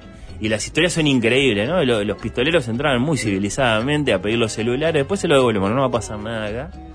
Se daban los tales festines, bistecs, gambas, eh, y después le devolvían a todo el mundo el celular, pedían disculpas, pagaban la cuenta para todo el mundo, por supuesto, y seguían. Y esa era la vida de este hombre con esas, eh, con esas muertes y esos horrores encima. ¿Cómo no nos van a traer esas historias? Si no, son inexplicables, No existe, son la, cul- eh, no existe Son- la culpa en el, en el- en el maleante, en el ampón, en el narco. Y no sé si la universalmente. de luz Los forenses y se van a hacer lo que tienen que hacer. eh, hacen la, la disquisición ¿no? entre el psicópata propiamente dicho, que tiene totalmente desconectada la emoción de la conducta, y el otro que capaz que no tanto. Y por eso son interesantes las historias de las que algunos van a decir que están romantizadas, pero que lo que se proponen es entender a estos tipos, ¿no? Eh, porque no todos son meros psicópatas. Eh, es no, una no, claramente que en el caso del narco, traficante, de fuste, eh, ahí hay otro grado de culpa. Es como de una guerra. asesino serial. Es como una guerra, en cierta medida. Bueno, te puedes convencer que Ellos, en viven- ellos, ellos, ellos, ellos forman parte de un mercado, es un mercado ilegal donde muchas de las cosas se tienen que resolver por la violencia. Y bueno, eh, y la guerra, en tal caso, es este, ¿no? El- el- el- el- la, la última frontera para resolver conflictos entre distintos grupos humanos y se resuelven por mediante la violencia. Tienen Sí. sus lógicas, tienen sus códigos, las guerras, pero tienen sus crímenes de guerra también. Y, y los soldados tienen culpa, probablemente. Los generales, los altos oficiales tienen culpa. Y probablemente en, en algo sí lo tienen. ¿Dónde es más extremo el vale todo? ¿En la guerra, como ahora eh, allá en Medio Oriente, o en el, o en el mundo de los narcos? En el mundo de los narcos. Bueno, el los vale narcos todo. Entran otra- otras cosas. Digo, allá. eh, hay, todo es hay, hay guerras, hay guerras donde lo vale todo es más extremo inclusive que el mundo de los narcos, pero claramente en el mundo de los narcos no rigen las, convenci- las convenciones de Ginebra, ¿no? Ni un poquito, ¿no? Porque en las guerras tampoco rigen del todo. No, Claro. no, no rigen Sí, del sí. todo, pero Sí, digo, sí. por eso te digo que hay No, no, guerras que no respetan ningún tipo de lógica de, de o de códigos. En, lo- en los narcos Pablo y seguro el que- Chapo no tenían Secretary of State. pero, pero en, lo- Sí. en lo- en el, en el narcotráfico hay códigos, ¿no? Se- Seguro que hay códigos, digo. No, bueno, ya digo, el Chapo entraba a los restaurantes y a los comensales no, Y bueno, no, les, ¿viste? no les tocaba un pelo. Eh, y sí, eso bueno, le podemos mal. llamar un código. Eh, para la- sí, no sé, a- acá hay preguntas que son para sociólogos, para criminalistas, para forenses, ¿no? Que, que, que te hablarán de fantasías, digamos, con, con, con antihéroes rebeldes entonces, por parte, digo, de la población, ¿no? Eh, también porque estos personajes suelen tener algún ingredientecillo ahí de antiimperialismo, ¿no? Desde Sudamérica, desde el Caribe. Bueno, Eh, absolutamente. se los ha romantizado desde ese Y, lado. claro, y eso puede tener su peso. Ajá. Sí, sí, sí. sí. La, la película que tiene a Johnny Depp como protagonista, Blow. Blow, ¿no? Ahí tenés, ¿no? Los primeros cargamentos de cocaína en la década del 70, ¿no? Eh, y esa forma de imponerse culturalmente de este, Esa llegada a Miami. a Sí, sí, sí, sí. Para la literatura o para la ficción en su conjunto, este es un asunto viejo de la antigüedad a- al mencionado Truman Capote. Primero no olvidamos que nuestros abuelos atenienses hicieron de todo ese espanto un arte y sobre todo una política que se llamó tragedia, ¿no? La representación o imitación sobre un escenario de las peores cosas de las que es capaz el ser humano, lo peor de la guerra, la familia, la polis, el incesto, el parricidio, las mutilaciones, las violaciones. Como dice muy bien el filósofo griego Oscar N. Aristóteles, es una representación o imitación que se efectúa por medio de personajes en acción y no narrativamente, logrando luego por medio de la piedad y el terror la expurgación de tales pasiones en nosotros mismos. Dicho de otro modo, un poquito siquiera todos somos Marcel. Bueno, No en los hechos, evidentemente, pero a nivel de nuestras fantasías, sueños, pulsiones inconfesables. Estoy tratando de pensar eh, En qué cosas porción feas que de te pasan. tengo en mí. Fernando, No tener ganas de tener un reloj. no, no, la, la parte de la Eh, ostentación de y los lujos no. claramente no talla en mi personalidad. la, ni siquiera la parte de ser millonario. La parte de trascender como una persona que vive en la extralegalidad tampoco. Em, la parte de proveer de sustancias ilícitas a, a otros este, humanos. Tampoco. No tengo nada de Marcet en mí. Bueno, Eh, quizás mi, mi- La ilegalidad, sapo. Todas las personas que en algún momento consumieron alguna droga, ya sea marihuana, la que te imagines, hasta que se legalizó, compartieron con el mundo del narcotráfico de tener que vivir en la ilegalidad. Le comprabas a dealers, le compras a Eso dealers. sí. Pero sí, está bien, pero Es muy tangencial. nunca decía. empaticé con los dealers. ¿Eh? Nunca empaticé con los dealers tampoco. Dale, si llegaban en hora no estaba re contento. Después, eh, No la gente no, empatizabas y te clavaban. La gente no se hace amigo de los dealers. Pero ¿no? además- o sea, ¿Eh? es, es el ABC. La gente no se hace amigo del dealer. Hay gente que se hace amigo del dealer. Bueno, pero ¿por qué, te, por qué venís con, este, Porque me está planteando. con- con definiciones Te agrego este, otra cosa. Porque quiero ser, tajantes? quiero ser tajante en esto. te agrego Eh, otra hay cosa. gente que se, hay Sí. gente que de- de- de- nada de- de- de- de- de- está viviendo con el dealer ahora. Sí, obvio. No son seres eh, eh, aislados. Todos los sociedad. dealers escuchando diciendo no tengo un amigo gracias al sapo. claro. No, le estoy diciendo al líder que, que sepa que la gente por ejemplo no quiere. Bueno, pero no quiere eh, trato está bien. con Bueno, ellos. vos- vos, digo, el hace que no, no todo el- no todo el mundo es- es- se hace amigo de sus clientes. No. Que claro, digo, el que trabaja en un mostrador, en una casa de repuestos, dice, bueno, eh, nada, no, no voy al asado de fin de año con lo que vienen a comprar a... Hay relaciones Al barraquero. ¿no? Claro, o sea, digo, capaz que, capaz que haces este, le haces una atención a los clientes más importantes, ¿no? Ahí Sos del todo lado del dealer. Del lado del dealer. Del lado del dealer, claro. Conoces a los hijos, La pasan la- de fin de año. pasan- claro.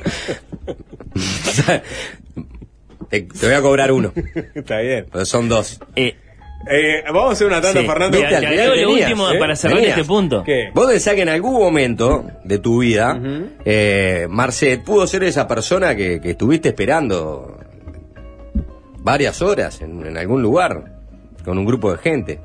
Nunca traté con, con dealers, así que. ¿Mm? No, no te estoy hablando de vos, estoy hablando de ah, la entonces, persona. hablando de la gente, vos. Estoy hablando de las personas, Las personas, de la vos. gente, de la gente que consume drogas. Sí, Bueno, claro. claro. obvio. Que, que- es, Y que, eh, está, pero todos tenemos algo de Marcet. eh, no significa que vos eh, eventualmente hayas acudido a un Marcet para consumir una sustancia. Está bien, pero yo, yo te voy a de- decir, sí. sí, yo te voy a decir, le- le- le- el, la- la- el tráfico de, de las drogas, salvo la marihuana que este, vos puedas plantar acá en Uruguay, eh, en base a este, estar en un registro o que puedas comprar en la farmacia porque está en el registro, todo el resto de las drogas, su tráfico está prohibido. Y todos los fines de semana la gente se está drogando en, Sí. algún, en- en algún punto. Eh, en una fiesta mascareta, en un lugar este, este, con, en la esquina. con no tantos privilegios, exacto. Entonces, eh, la demanda es, es, es- es importantísima. Y el que hace llegar esa droga eh, a la mesa de la familia de la droga, a la mesa de la familia de la droga, es, es el, el traficante, Obviamente. el narco, es el Marcet del mundo. Todo a propósito Eh, del se interés que ropa, tiene ¿eh? la, la nota. ropa. Está bien, pero entonces uno no puede estar en la punta de la cadena, digo, porque eh, eh, yo entiendo a, la persona que... Este, es un- yo no consumo ningún tipo de droga, ¿sabes por qué? Porque en la demanda estoy alimentando en el fondo la violencia. Es como no compro Ah. cosas robadas. Eh, exacto. No, No. compro cosas robadas, y no compro drogas que en definitiva en esa cadena se genera violencia. Pero muchos de los que hablan, este, probablemente consumen cada tanto, no importa, lo que sea. Eh, bueno, en esa cadena. Bajan películas. eh, Claro, vos no te eh, puedes eh, desacoplar de esa eh, cadena. eh, eh, No te puedes desacoplar de esa cadena. Sos parte de esa cadena que se consume. Vos sos la parte fundamental de la cadena. sacate la careta. Porque Que la justifica y la- su razón de ser. Más respeto por Marcet. Vos sos el que le da la, ¿Eh? vos, Sí, vos sos sí. el que le da laburo a Marcet respeta. Vos sos el que le da laburo Bueno, a Marcet. no caricaturicemos. ¿eh? De- eh, entonces, eh, eh, está totalmente conectado con Marcet. Ponele que no Esconder tanto. a Marcet, Bueno. barrerlo abajo de la alfombra, no lleva a ningún lado, o por lo menos mínimo lleva a la hipocresía de muchos. ¿no? Eh, claro, porque eh, si pensamos en nuestras opiniones más sinceras, capaz que el Chapo o Marcet nos parecen deleznables, pero tampoco tenemos la mejor de las opiniones de la DEA o del gobierno paraguayo.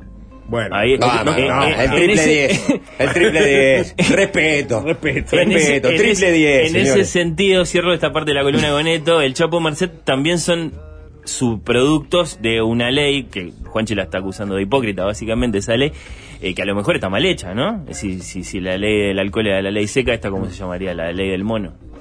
Sí, bueno, pero esta es la ley del mono. Y bueno. La ley del mono, sí. La ley del mono existe hace décadas. Ha alimentado todo este tipo. Eh, por supuesto, no, no, no, no ingresar ahora en el tema de No. legalizar las drogas o no, porque no, no me No, pero está pero bien digo, no olvidar la diferencia entre un asesino y un narcotraficante en ese sentido. Eh, En exacto. el sentido Eh, de la discusión legal que hay detrás. sí. ¿no? Sí. eh, Nadie discute que, que asesinar está mal, mucha gente discute que que, Que- que este, las- que- que vender drogas sea un delito. que El carácter ilegal de las drogas eh, haya que revisar. Eh, o con este mensaje nos va la tanda. Un recuerdo a, al Adrián en Goes. Le ibas a comprar y te decía, dale suave, es la tercera vez que venís en la semana, cuídate. Bueno. el narco con conciencia. Sí, el narco con conciencia. Es importantísimo, ahí sí, hay que rescatar eso, hay que Este, rescatar, sí. Abrimos 097-441-443, un recuerdo para tu narco preferido. ¿eh? Por favor, nombre y barrio ¿eh? y circunstancias.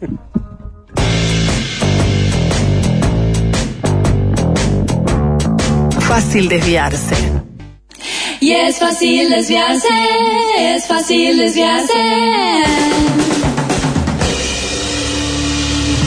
Fácil desviarse.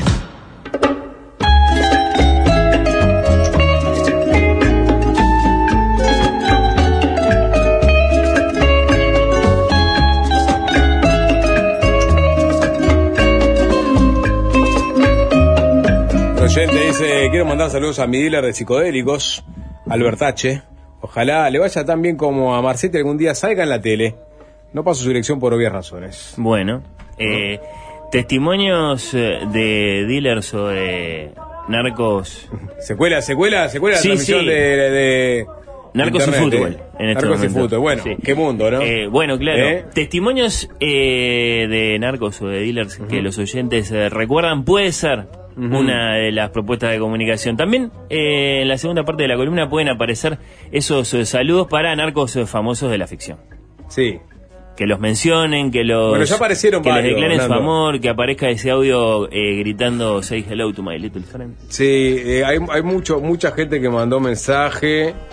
Eh, Don Pablo en la vida real, Tony Soprano. Pero Tony Lo no es un narco, dejen de decir que Tony es un narco. Vito y Michael, Michael Jefe de Corleone. familia organizada, sí, pero, Pero no drogas, no vendía no, droga. De hecho. Tony tenía un muy mal concepto del narcotráfico. José Neris tiene cosas de Manolo Manny Rivera, a Dalit de Tony Montana. Qué Bueno. interesante, ¿eh? nunca, no, no- no recuerdo este a, a Manny Rivera, ¿no? Por lo menos en, en la película en, en Scarface. Eh, no, eh, pero eh, me sale mm, actor cubano, eh, que es capaz que no era un actor. sí, incluso. sí, Man- Manny Rivera, Sí, sí. Está. Eh, estamos romantizando el tema, Sapo, ¿qué decís? No, no, Eh, estamos- es atribuir... Estamos dando contexto. Bueno, sí. Siempre. A estas historias un Periodístico carácter... y eventualmente histórico. Y bueno, hay cosas Estos personajes pasan en historia. Eh, tal vez haya, sí, un eclipse de los hechos por las emociones, ¿no? Eh, la cuestión es si está mal eso. Si, si dejamos de ayudar a la justicia, por ejemplo, como ciudadanos, si no nos ponemos más de acuerdo en reprobar con todo énfasis, sin matices, que alguien se dedique al narcotráfico. Bueno, no sé. Eh, no falta el que responsabiliza, de hecho, de todo, de todo este relativismo. eh, que a lo mejor quedó, quedó reflejado en la primera parte de la columna, a libros, a películas, a series, ¿no? Eh, si bien parece claro que las relaciones entre hechos reales y ficción son bastante en- entreveradas en esta materia, ¿no? Si, en materia de criminalidad. Es muy famoso que Mario Puzo, el autor del Padrino, eh, bueno, contó que los mafiosos italoamericanos jamás se, se, se- se dijeron entre ellos Godfather, hasta que apareció la película. Mm, y después sí, y después masivamente. Claro. Eh, así que eso, muy, muy, muy entreverado. Por Estamos algo- hablando de ampones más, porque lo, lo dijimos al arranque, ¿no? Ampones más allá del- de, los que, digamos, trabajan con drogas, ¿no? O sea, estamos en el caso de los Corleones. Sí. Este, en el caso de Bueno, Soprano. con lo negro en el alcohol, ¿no? De todos modos. Sí, está Tony bien. no.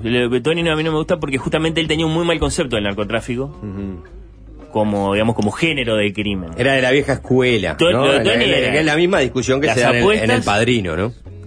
Claro, pero aparte por cómo es la relación después con las autoridades, la- las drogas demandan eh, sobornos particularmente grandes que Tony no necesita este, manejar, por ejemplo, para sus negocios con la obra pública. Claro. Él eh, aceita dos o tres nomás y ya tiene para su empresa constructora unos buenos proyectos, entonces siente que es mucho más rentable para él eso que todo el peligro que implica el narcotráfico. Bueno, lo, lo explica varias veces a lo largo de la serie. Eh, la cuestión es que por algún motivo hace algunas décadas sucedió, sí, que la TV y el cine también, por supuesto, tan acostumbrados a personajes que eran eh, el zorro, Mr. T, Matlock, MacGyver. Bueno, de pronto tiene a todos estos que ahora vienen a, a nuestra mente y que seguro los oyentes los van a empezar a saludar, ¿no? Eh, en el cine creo que pensamos, capaz que primero que en ninguno, en, en Tony Montana, en Al Pacino, en Scarface, en Scarface de, de Brian De Palma, escrita por Oliver Stone, eh, porque en su momento fue muy escandalosa esa película.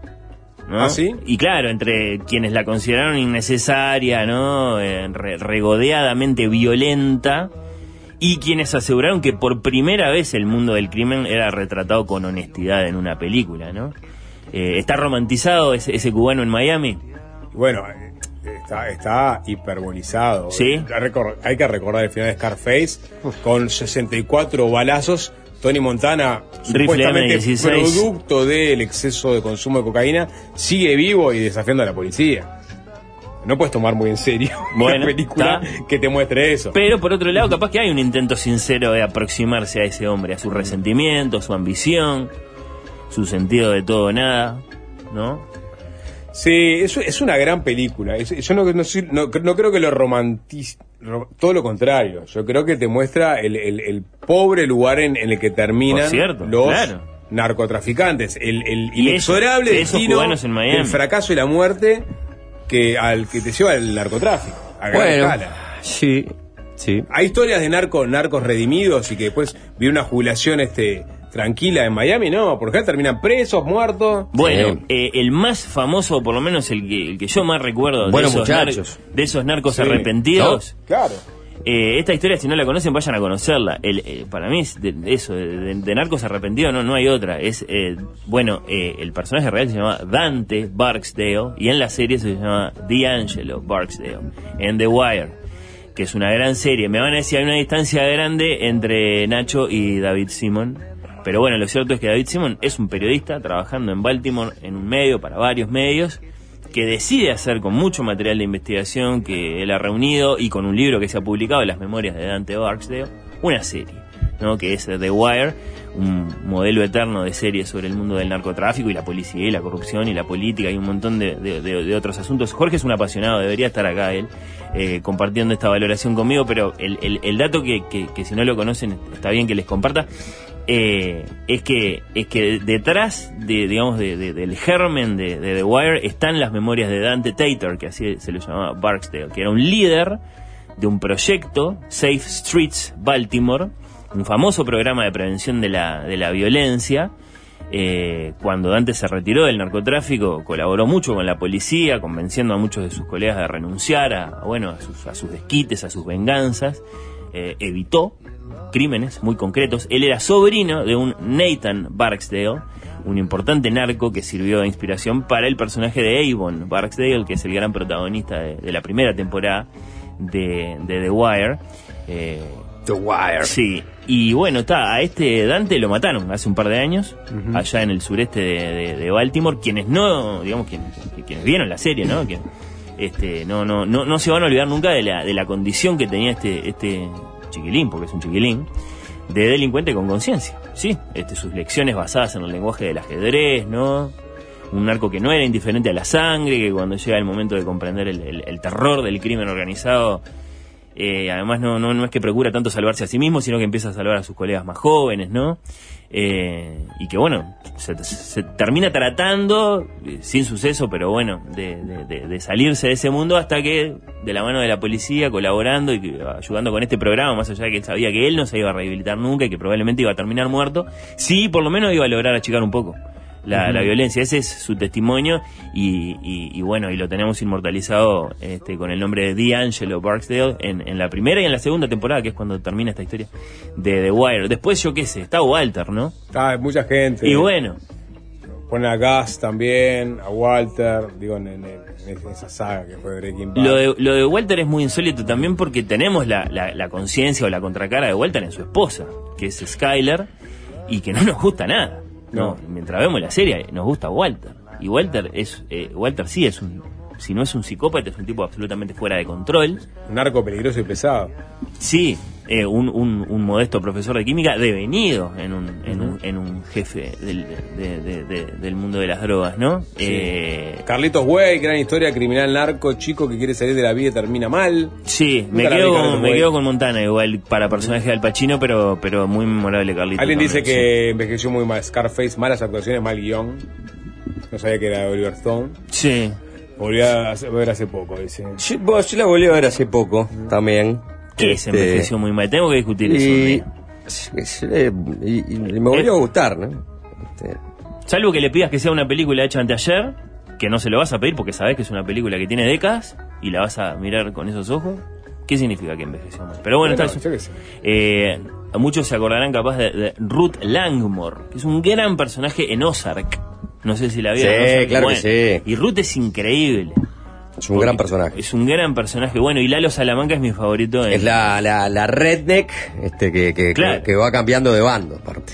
Pero, pero claro, porque es muy inteligente, es brillante, Mm. porque se sabe cuidar, como dice Marcet, porque aprendió a cuidarse. Aprendió a cuidarse, sí. Apren- Ruth sí. Langmore. Aprendió hasta qué punto eh, el, el mundo del narcotráfico es un mundo de, de- de traiciones.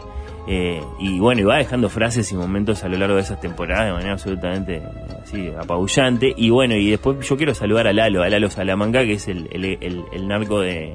Más white de- trash que redneck, perdón, me, me corrijo. Bueno, claro, sí. Eh, su contenedor, su silla Sí. reposera eh, en su jardín. Sí, sí. Lalo es el, el, el- el narco más importante en Better Call Saul. Un personaje muy acá, carismático. Don Eladio en Breaking Bad, Lalo Salamanca en Better Call Saul, el turco Virgil Solozzo, aunque secundario, tremendo narco personaje. Ponían por acá. ¿De Eh, quién más se acuerdan? Nada. ¿Se acuerdan? El otro que dice el, el turco Solozzo, el que mata a Michael en el restaurante y mandó a matar a Sony y a Vito. Hmm. Eh, pintoresco com- como en Italia muchos narcos han migrado al mercado de los olivares y las paltas. Apunta un oyente. Bueno, bien. Datos. Fernando, que nos arriman. Y bueno, no quieren más preocupaciones. No, no. ¿Qué no. podemos vender? Preguntan. Y bueno, Tienen que ver Ferry en Netflix, la nueva Breaking Bad, pero holandesa, muy buena. Es un narco muy lumpen holandés que, que empieza a traficar pastillas de éxtasis. Es éxito en Netflix. justo en Holanda. Bueno. Justo en Holanda. Interesante. Eh, Me gusta, la- me gusta que hablen de cosas La que no esposa de conozco. Ozark, los hermanos sí, de la sí. escuela, los de Top Boy. ¿Viste bueno, cómo se mezclan los de ficción con los de la historia, no? Gus Fringe. Sí, sí. Sí, los granjeros de Ozark. Gus tiene un problema que, que supuestamente es chileno y habla muy mal español. Eh, Sí. eh, por eso me quedo toda la vida con triste. Bueno, eh. Lalo mete mucho miedo al, al principio de, de Breaking Bad. Sí. Lalo está en Better Call Saul. Pero ese, pero aparece en Breaking Bad. Lalo, Y creo que sí, ¿o no? aparecen varios de la familia Salamanca. eh, Ah, eh, Los con bueno. Salamanca. Está, está Don bien. Héctor y Eladio, pero, Está pero, bien, pero Lalo es de pero- Better Call pero Saul. Lalo no aparece. Sí, sí. No, está Lalo- bien, estoy hablando de, Sal, de Es Sala- mencionado en un momento, ¿Eh? y lo mismo que Nacho, pero pero apare- porque esa es parte de la coherencia narrativa increíble que tiene esa doble serie Bre- Breaking Bad de Better Call Saul, pero aparecer aparece de Porque cuando- lo único que vi de Better Call Saul son los primeros capítulos, que ahí aparece el Salamanca Sí. de Breaking Bad, ¿o no?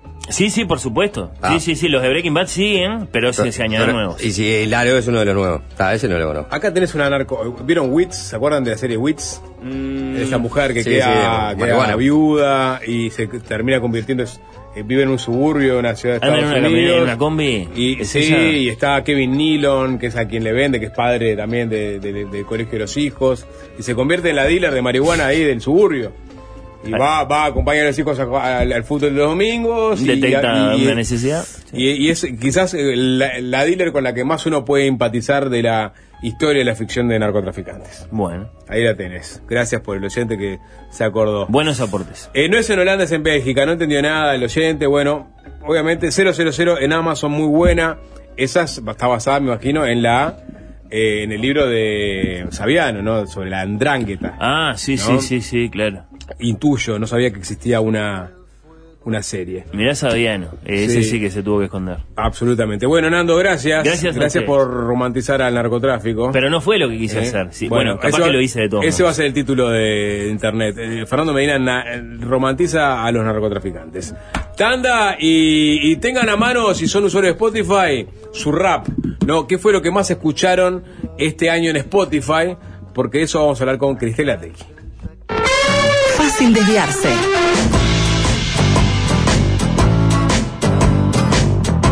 Y es fácil desviarse, es fácil desviarse. ah. Fácil desviarse.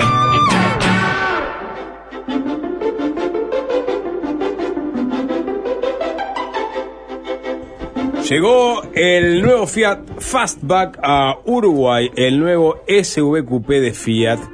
Da el próximo salto y disfruta de su diseño italiano, motor turbo, baúl de 600 litros y toda la tecnología y conectividad. Conocelo en la red de concesionarios Fiat de todo el país o en fiat.com.uy y disfrutalo desde 30.990 dólares. Nuevo Fiat Fastback, un gran salto. Quiso abrirles la cabeza. Blue Moon of Kentucky había sido un éxito de Bill Monroe en 1946, es decir, antes de que el término bluegrass se hiciera popular. Sacarlos de su zona de confort. Y bueno, y aparte Metallica venía con esas grandes este, ¿no? construcciones musicales, viste, óperas trash, casi, con instrucciones larguísimas. Pero. Lo que es seguro es que Marshall Chess participó de toda la gira de, Del 72. del 72 con la Rolling Stones. Sí, sí. No me acuerdo en qué rol, pero tenía. Era el jefe de gira. Ya no perdemos más tiempo con viejos chotos.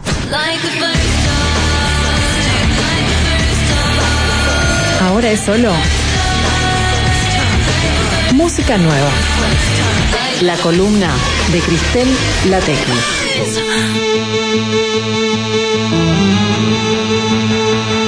We're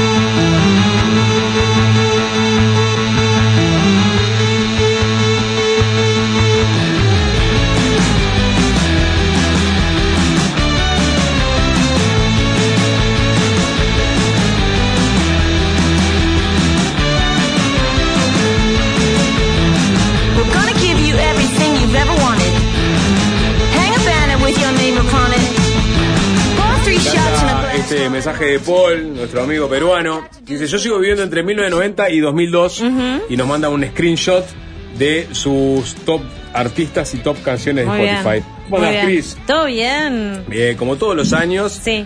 Con la excusa de escuchar música, vamos Sí. a repasar lo que más escuchamos en Spotify. Claro, además, o sea, es, es, es hoy, salió el, resumen de, de 2023 de Spotify. Eh, disfrutémoslos mientras podamos, chiviemos mientras podamos, así que vamos a, a escuchar un poco de música y a re- repasar un poco eh, las tendencias del año, que un poco ya las estuvimos repasando durante esta- este espacio semana a semana, porque de eso se trata este, este espacio que se llama Música Nueva. Y bueno, a mí me interesa, eh, si bien me puedo imaginar y puedo tirar alguna idea, me interesa saber qué, qué- qué les toca a ustedes y, y a la audiencia también. Rompió todo Taylor, ¿no? A nivel este, global. Sí, exactamente. A nivel mundial, la, la artista más reproducida del año fue Taylor Swift, lo cual no es ninguna sorpresa. Dado todo lo que ha sucedido con su gira de Eras Tour, el disco Midnights, que también está dentro de los, de los discos más escuchados en año, no es el más escuchado y ahora les voy a contar cuál es, pero sí que fue la artista que dominó la conversación y, y los oídos de todo el mundo. Fue ¿no? el año de Taylor Swift, Sí, ¿no? sí, se podría decir que sí. Se puede decir que sí. Sí, sí, sí, sin duda. Sin duda. Y además, por, o sea, con- ya hemos hablado un montón, o Mm. sea, todo lo que tiene que ver con las reediciones, que todo eso va sumando eh, miles y millones de millones de, de escuchas. De hecho, estoy buscando la cifra exacta, pero eh, acumula, a ver si lo- la encuentro por acá, eh, 26.1 miles de mi- bi- millones, ¿no? Los billones yanqui, Sí. mil, 26 mil millones de reproducciones Sí, sí, desde enero, del primero de enero de 2023. Espectacular. Bueno, eh, a mí me mandó saludos de Mustaine por un oyente por acá. Ah, es sí, verdad que- bueno. sí. Para quienes no entraron a... Contale a la gente un poco qué Bueno, es esto, ¿de porque qué hay se gente que no tiene trata? Spotify. Bueno, ¿no? Spotify Wrapped es como una, una serie de, de placas y de información que larga Spotify de acuerdo a los a las este, escuchas de cada usuario, ¿verdad? te, re- eh, te- te reúne y enlista los artistas que más escuchaste, las canciones que más escuchaste y te las presenta de una forma linda y estética para que tú las compartas en las redes sociales. Y la gracia es esa, básicamente estamos todos acá compartiendo lo que más escuchamos en, en el año. Algunos te, te sorprenderán, otros no, decís, sí, yo este disco la verdad que lo quemé todo el año. Por supuesto que va a ser el, el puesto, Mm. puesto número uno, ¿no? Sí, la yo- gracia, o sea, la, la- el, eh, la gracia este, capitalista de esto es que estamos todos compartiendo la cuestión esta de Spotify como, como loro, pero porque nos gusta y además porque es lindo. A mí me pasa una cosa con estas co- con estas estos raps, como Mm. dice Spotify, y es que te, te hace recuerdo Mm. De lo que andabas a principio de año, por Total, ejemplo, ¿no? O total, sea, total, sí. claro. O sea, que era pa, lo que es verdad que yo me colé, recolé con esto, viste, en marzo, ¿no? Claro, sí, sí. Bueno, te, te, te enumera también por mes. Mm. Bueno, hay como todo un desglose de, de información que, o sea, a quien le gusta el periodismo de datos, como a mí, a mí me, me gusta. Mm. Porque es eso también, es como eh, desglosar un poco tu, tu, tu rutina de escucha y, y ver por dónde anduviste Está en el bien año. presentado, Está sí. muy lindo presentado a nivel como de, de información. Mm, sí, De- sí. Y realmente fue una curiosidad decir, "Ta, no, no, no", y, sobre todo nosotros que somos muy melómanos, Sí. ¿no? Claro, te dice cuántos minutos de música escuchaste, por ejemplo. 10 días. A mí me tocó 17 días. Sí, yo no, no, no, no, no. Te lo dice no, ahí no. en el, en el punteíto. 14.461 minutos escuchaste. Ahí va. No había reparado en ese dato. Bueno, y te dice también cuáles son como tus hábitos, si sos más de escuchar discos completos, si sos más de, de pispear por ahí y, y escuchar playlists. Bueno, hay, hay como un desglose muy interesante que, bueno, este, ya que estamos acá, cuéntenos Sí. qué les tocó, por ejemplo. Bueno, Este, ¿Quieren que les cuente yo más o menos? O, vos, o- o capaz, seguimos sí. con lo global y después nos metemos en lo particular. Bueno, les lo puedo global. contar a nivel latinoamericano, porque si bien, o sea, está la lista global, que Taylor Swift va a la cabeza, seguido de Bad Bunny y de Weeknd, en Latinoamérica, espera, vamos a ir por partes. To- global, Taylor Swift, Bad Bunny, The Weeknd, Drake, hasta ahí no hay sorpresas. En el quinto puesto, Peso Pluma. Mirá, peso pluma. Uno de los fenómenos que ya hemos hablado en esta columna de que por primera vez el género eh, de los corridos, especialmente de los corridos tumbados, la música regional mexicana, llegó al mainstream global. Y acá tenemos a Peso Pluma a la cabeza de todo este fenómeno. Muy interesante que haya llegado al top 5 de, de mun- mundial. Y bueno, pasando a específicamente Latinoamérica, Bad Bunny es el primero, Peso Pluma el segundo, Fade en el 3, Junior H en el cuarto y Carol G en el quinto. O sea, ya más eh, claramente dominado por lo que es, bueno, esto, este fenómeno Peso Pluma y después más eh, el reggaetón ya Música urbana, super como, instaladísimo. como le dicen, ¿no? Bueno, música urbana sería como el paraguas gigante Sí. que engloba un montón de cosas este, que tienen que ver con el, el reggaetón y las mezclas del hip hop y el trap. Muy bien, bueno, eh, mi Spotify Rap, Sí. no, no hay ninguna sorpresa, yo de hecho ya he hablado de esto en este espacio porque también me saqué las ganas. Eh, Boy Genius, el supergrupo que les conté que estaba formado por Julian Baker, Phoebe Bridges y Lucy Dacus, las tres juntas cantautoras increíbles se juntaron a hacer este mega supergrupo que fue uno de los de los eh, artistas del año seguro. Esto fue tu Más artista más escuchado, sí. no tu canción más escuchada. No, mi canción más escuchada y mi top 3 de canciones más Pero escuchadas. para vamos a escuchar ellos. algo de Boy Junior, por- porque... Sí, bueno, vamos a escuchar mi canción yo pongamos número seguramente uno. no va a ser ninguna novedad musical, Sí, pero no. sí saber, por ejemplo, cómo este es suena un Boy disco de este año, yo Mm. ya, ya lo pasé en, este, en este espacio, pero lo vamos a escuchar de vuelta porque realmente vale la pena y me encanta. Mm. Boy Genius, Not Strong Enough. Música de la que le gusta a uno, ¿no? Bueno, Sí. esto como te decía, es Yo una, la- es una canción que ya escuchaste, ¿entendés? Claro. Sí, sí, Aunque no la algo- hayas escuchado, es como decirte, yo esto lo escuché en algún lado. Sí, en Nada. este, en acá, en Música Nueva del Sol. Sí, fácil pero allá, probable- no, probablemente, No, ya sé lo que- 90, Sí, ¿no? bueno. pro- sí, probablemente la haya escuchado acá porque me suena reconocida Sí, la canción. Pero, pasamos hace unas semanas. pero más allá de eso, eh, Exacto, es una música Y en los que- 80, y ahí Ujú, Brickel, y ujú. no sé esas Eddie. Brickel, The Eddie Course, Brickel. The Course, por Sí. se nombrate. Bueno, a- tienen un tema que tiene un banjo que va vamos, vamos por el lado de Kors, puede ser, sí. Pero el es un discazo, está nominado a álbum del año en los Grammy, que de hecho no, no hablamos de los Grammy, pero cuando sean lo vamos a hablar. Eh, uno de los discos del año, sin lugar a dudas, a mí me encanta. Sin embargo, eh, lo chequeé, no fue mis art- de mis artistas, no fue mi artista más escuchado. Mi artista más escuchada, tampoco hay sorpresas, y es por año, segundo año consecutivo, es Beyoncé. Sigo sin re- re- recordar una canción de Beyoncé.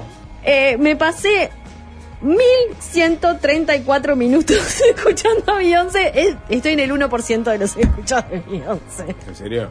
Super fan, super mega fan. Wow, Beyoncé te tenía que mandar una entrada para darle en algún lado. Bueno, yo estoy muy entusiasmada porque el sábado voy a ir a ver la peli de Beyoncé. ¿Hay una película de Beyoncé? Sí, la peli de la gira, que es medio entre eh, concierto en vivo barra documental. Lo Ah, van bueno. a pasar este fin de semana en cines. Solo este fin de semana, viernes, sábado y domingo. Na- eh, en- nadie me está invitando, ¿en yo pagué la entrada.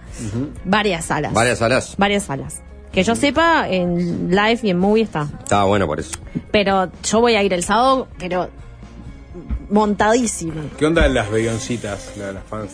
El O sea, eh, Beehive se llama, el Beehive. Beehive. Acá no me queda muy claro si somos muchos. Eh, con- eh, convóquense, autoconvocados. El Beehive uruguayo autoconvocado, por favor, este, escríbanme. Bueno, bien, a ver. Bien, eh, cuénteme ustedes. Dale, Juanchi, a ver. va- Vamos con el tuyo. La canción que más escuché, increíblemente, eh, no, increíblemente no, porque es una canción que le, le- le- y aparte la escuché, se ve que bastantes veces un- en un día en particular, pero la reproduje como 17 veces en el año. Son los Strokes, con The Adults Are Talking. Gran tema. Muy bien, sí, Sí. temazo. La verdad que un temazo. Te diría que eh, The Adults Are Talking, la- lo único que no me gusta de la canción es que se vaya en fade, porque Mm. no me gusta mucho las canciones que se van en fade, un clásico de los 80, ¿no? Ujú. Las canciones se van en fade. Le podría haber matado bien, perfectamente ahí. Sí, eh. buscarle una, una Pero a la vez, a la vez, creo que justamente la canción, por cómo está hecha y por la letra, que también que es muy buena, eh, no sé si tenía otra opción que no irse en fade. Pero a mí no me gustan las canciones que se van en fade. Después es un trabajo de orfebrería Mm. de la música pop. Es como, es del, del de New Abnormal, es el último Sí. disco que sacaron los Strokes el año 2020. Y esta canción es como el resumen eh, de la sensibilidad pop de los Strokes. Tiene todo en su justa medida, ¿no? Tiene una buena letra, las guitarras, el bajo es buenísimo, la bata es excelente, la interpretación este, del cantante, no me sale el Mm, nombre ahora. Julian, el Eh, Julian. Casablancas. Casablancas. Es impresionante, inclusive el falsete que mete Sí. en la canción es impecable. Sí, igual, o sea, escuchando la distancia, ¿no? Porque me acuerdo que acá pasamos el disco y lo picamos, etcétera, etcétera. Es una canción que aguantó bien, o sea, Sí. de ser la nueva camada, este, como que queda bien, digamos, este, entre lo que conocemos de los Strokes y, y lo que podrían haber hecho de nuevo, ¿no? Que a veces es como un refrite de lo que ya hicieron. Acá le buscaron la vuelta y estuvo muy bien. Sí, tremenda canción, ¿eh? Bueno, voy con algunos oye- A ver, eh, ¿qué dice la oyentes, ¿no? gente? Eh, seguro que no me gana ningún otro escucha. Mi A cifra ver. de Spotify, 48 géneros, 1811 artistas, 4250 canciones, 37.999 minutos. Estoy en el 8% de principales escuchas del mundo. Dice este Te aplaudo, me encanta la diversidad de, de- de géneros y de cosas que has De género escuchado. quedó corto igual, ¿eh? Me Aplaudo. parece. Igual me gustaría saber, tipo, cuál es el, el, eh, él o la artista que más escucha. Que, no, que nos mande. Sí, que nos mande. Sí, sí, nos mande, ahí va el, el desglose. Así no, así Allen no, acá. no puede recomendar algo. 79 géneros escuché yo. Yo creo que de géneros anduve muy bien también. Sí, Eh, escucho de todo un poco lo que pasa. Claro. Sí, sí, sí. ah, Digo, eso es obvio lo que acabo de decir, ¿no? Está respaldado en el supuestamente de 79 géneros. Yo tengo dividido, estaba entre rock, en los más escuchados, segundo rock argentino, urbano latino, cantautor y new wave. Cantautor y no- Sí. Yo, o sea, me acuerdo que el, género principal que yo tenía era pop. Pero también Pop. era. Lo mío es rock, en su mayoría, después cantautor, después reggae, después blues, y después rock argentino. Bueno, canciones. año le di mucho al reggae. Sí, está bien. 67 géneros me dice que escucha. Molly Chamber, un oyente, tuturrito. ¿Cuál es tuturrito? ¿Eh? Tuturrito. Tuturrito, sonó acá tuturrito, ¿no? Creo que sí. Sí, tuturrito. Está muy bien, una canción muy festiva para, para llevar el año con onda. Porque esta te- también des- deschaba también las personas que comparten este cuenta con sus hijos. Bueno, claro, yo Porque imaginé que la tuya Sapo La capaz que iría por es, ese es- lado es eso, también. Molly Chamber, Tuturrito, Waiting Room, eh, Nativity in Black de Black Sabbath y, y I Want You So Much, me imagino que es. Está mezclado también con este, la Joaquí. Ajá. En fin, viste, ahí, ahí claramente hay, un- hay, hay infiltrados, ¿no? Muy bien, muy bien. ¿Qué más? Nos siguen mandando fotos acá. Eh, Rancid, Bob Marley, de Interruptors, de Doors y la Vela Puerca, un Muy oyente, bien, artistas principales. Eh, foto acá, otro. Eh, canciones que más escuchaste. Hola la la de Goldfrapp. Uh, temazo, Uh, temazo. Never Going Home de Kungs. Over and Over de Hot Chip. Girls and Boys de Blur. Y Fire de Muy, Kasabian. muy, eh, Uf, muy 2000, domilero, muy domilero 2000, esta persona, me encantó. Eh, bueno, puesto 1 Mandrake Wolf, puesto 2 Mandrake y los Druidas. Soy Muy muy fan de. Alberto. Se nota, De Adam arriba. Sartokin es esta, qué gran, qué gran canción, dice algún otro oyente. Mi top de artistas me sorprendió. Primero fue Khalid, después Ina y finalmente 21 Pilots. Ahí va, muy bien. Una más, eh, Mol- bueno, esta, esa nos había mandado las canciones que más escuchó.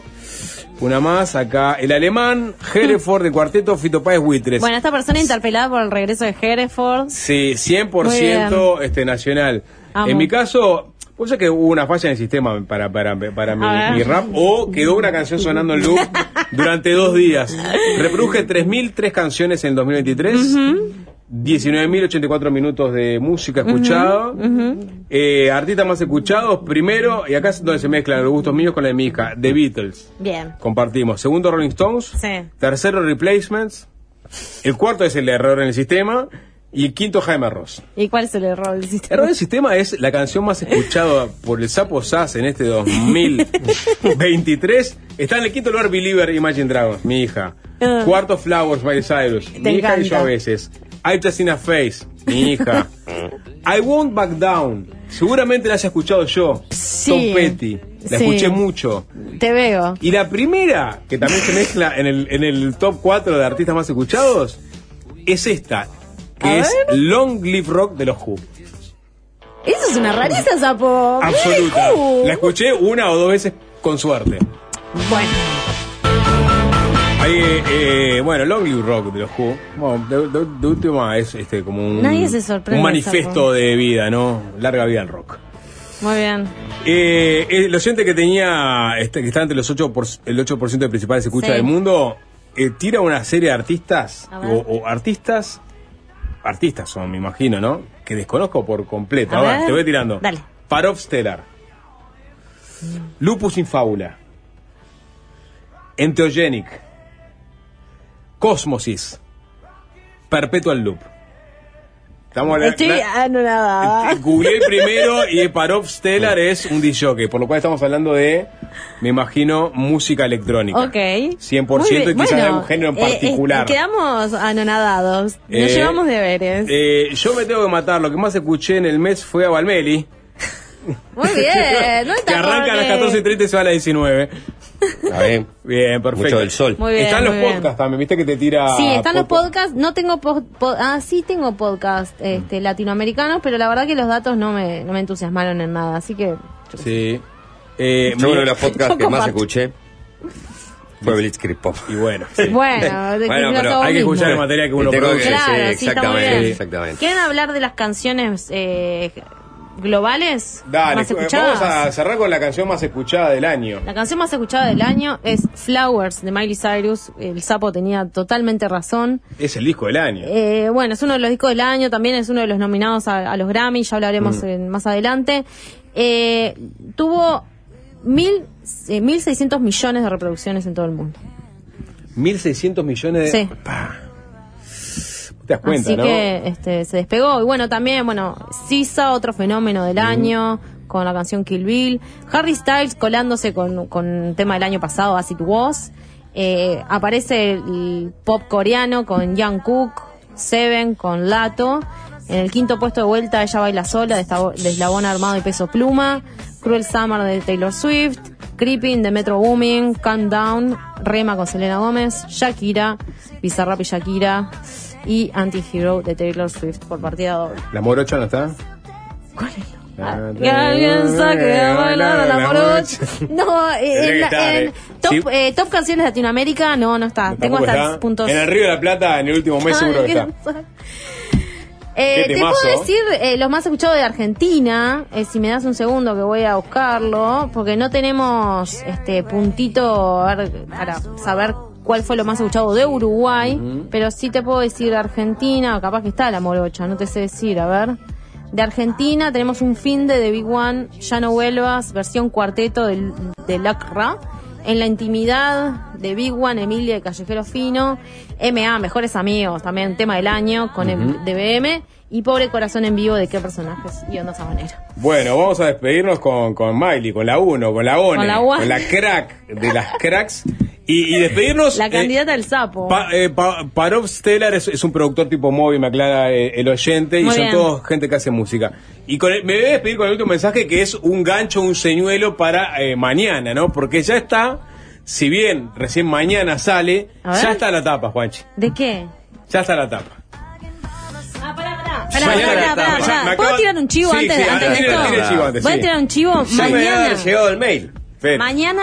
Pila, mi, el, el medio que encabezo, Sí. medio musical uruguayo, vamos a festejar fin de año. Ah, lindo. En ¿Dónde? La Cretina vamos a pasar música con un montón de amigues. Vamos a pasar música, Cristela Tello va a pasar música. Yo voy a pasar música, Y Flor gente. Saqueo va a pasar música, Uh, bien. Pablito y Seba de, de Alucinaciones en Familia van a pasar música, Mayra James va a pasar música y la idea es juntarse, juntarse, chiviar, escuchar música, Bailar. tirarse unos pasos y, y nada. Escabiar este, y, y, y- y- y- y- y de recibir diciembre. y- exacto. Como Dios y, manda. y decir, por favor, que termine el año. Espectacular, en un, Cris. En un eh, a- entorno musical ameno de artistas uruguayos. La Cretina a partir de En la. Cretina a partir de las 21 horas. Se puede reservar mesa, busquen el teléfono que está por ahí. Y nada, yo voy a pasar música hasta las 3 de la mañana. Ay, qué lindo. Ahora sí, perdón. Sí. No, por favor, ¿está Nicolás Batalla en el the house? ¿Está en la casa o no? ¿No está Nico? ¿Se fue Nico? ¿Querés que lo vaya a buscar? Jorge, no está Nico, ¿no? Eh, porque lo que sí está es la tapa de voces. Ya. Uh. Ya está, vení, entra, entra, entra, entra. Digo, porque mañana obviamente vamos a desgranar el, esa titul- el entrevista. titular es hegemónico. No, no, no, es mucho más jugado. Por eso, o sea, promete. Promete, promete, porque es Periodismo en crisis. periodismo, en crisis. Ah, yo pensé, periodismo hegemónico. Periodismo en crisis. Este, una gran foto a Nicolás Batalla.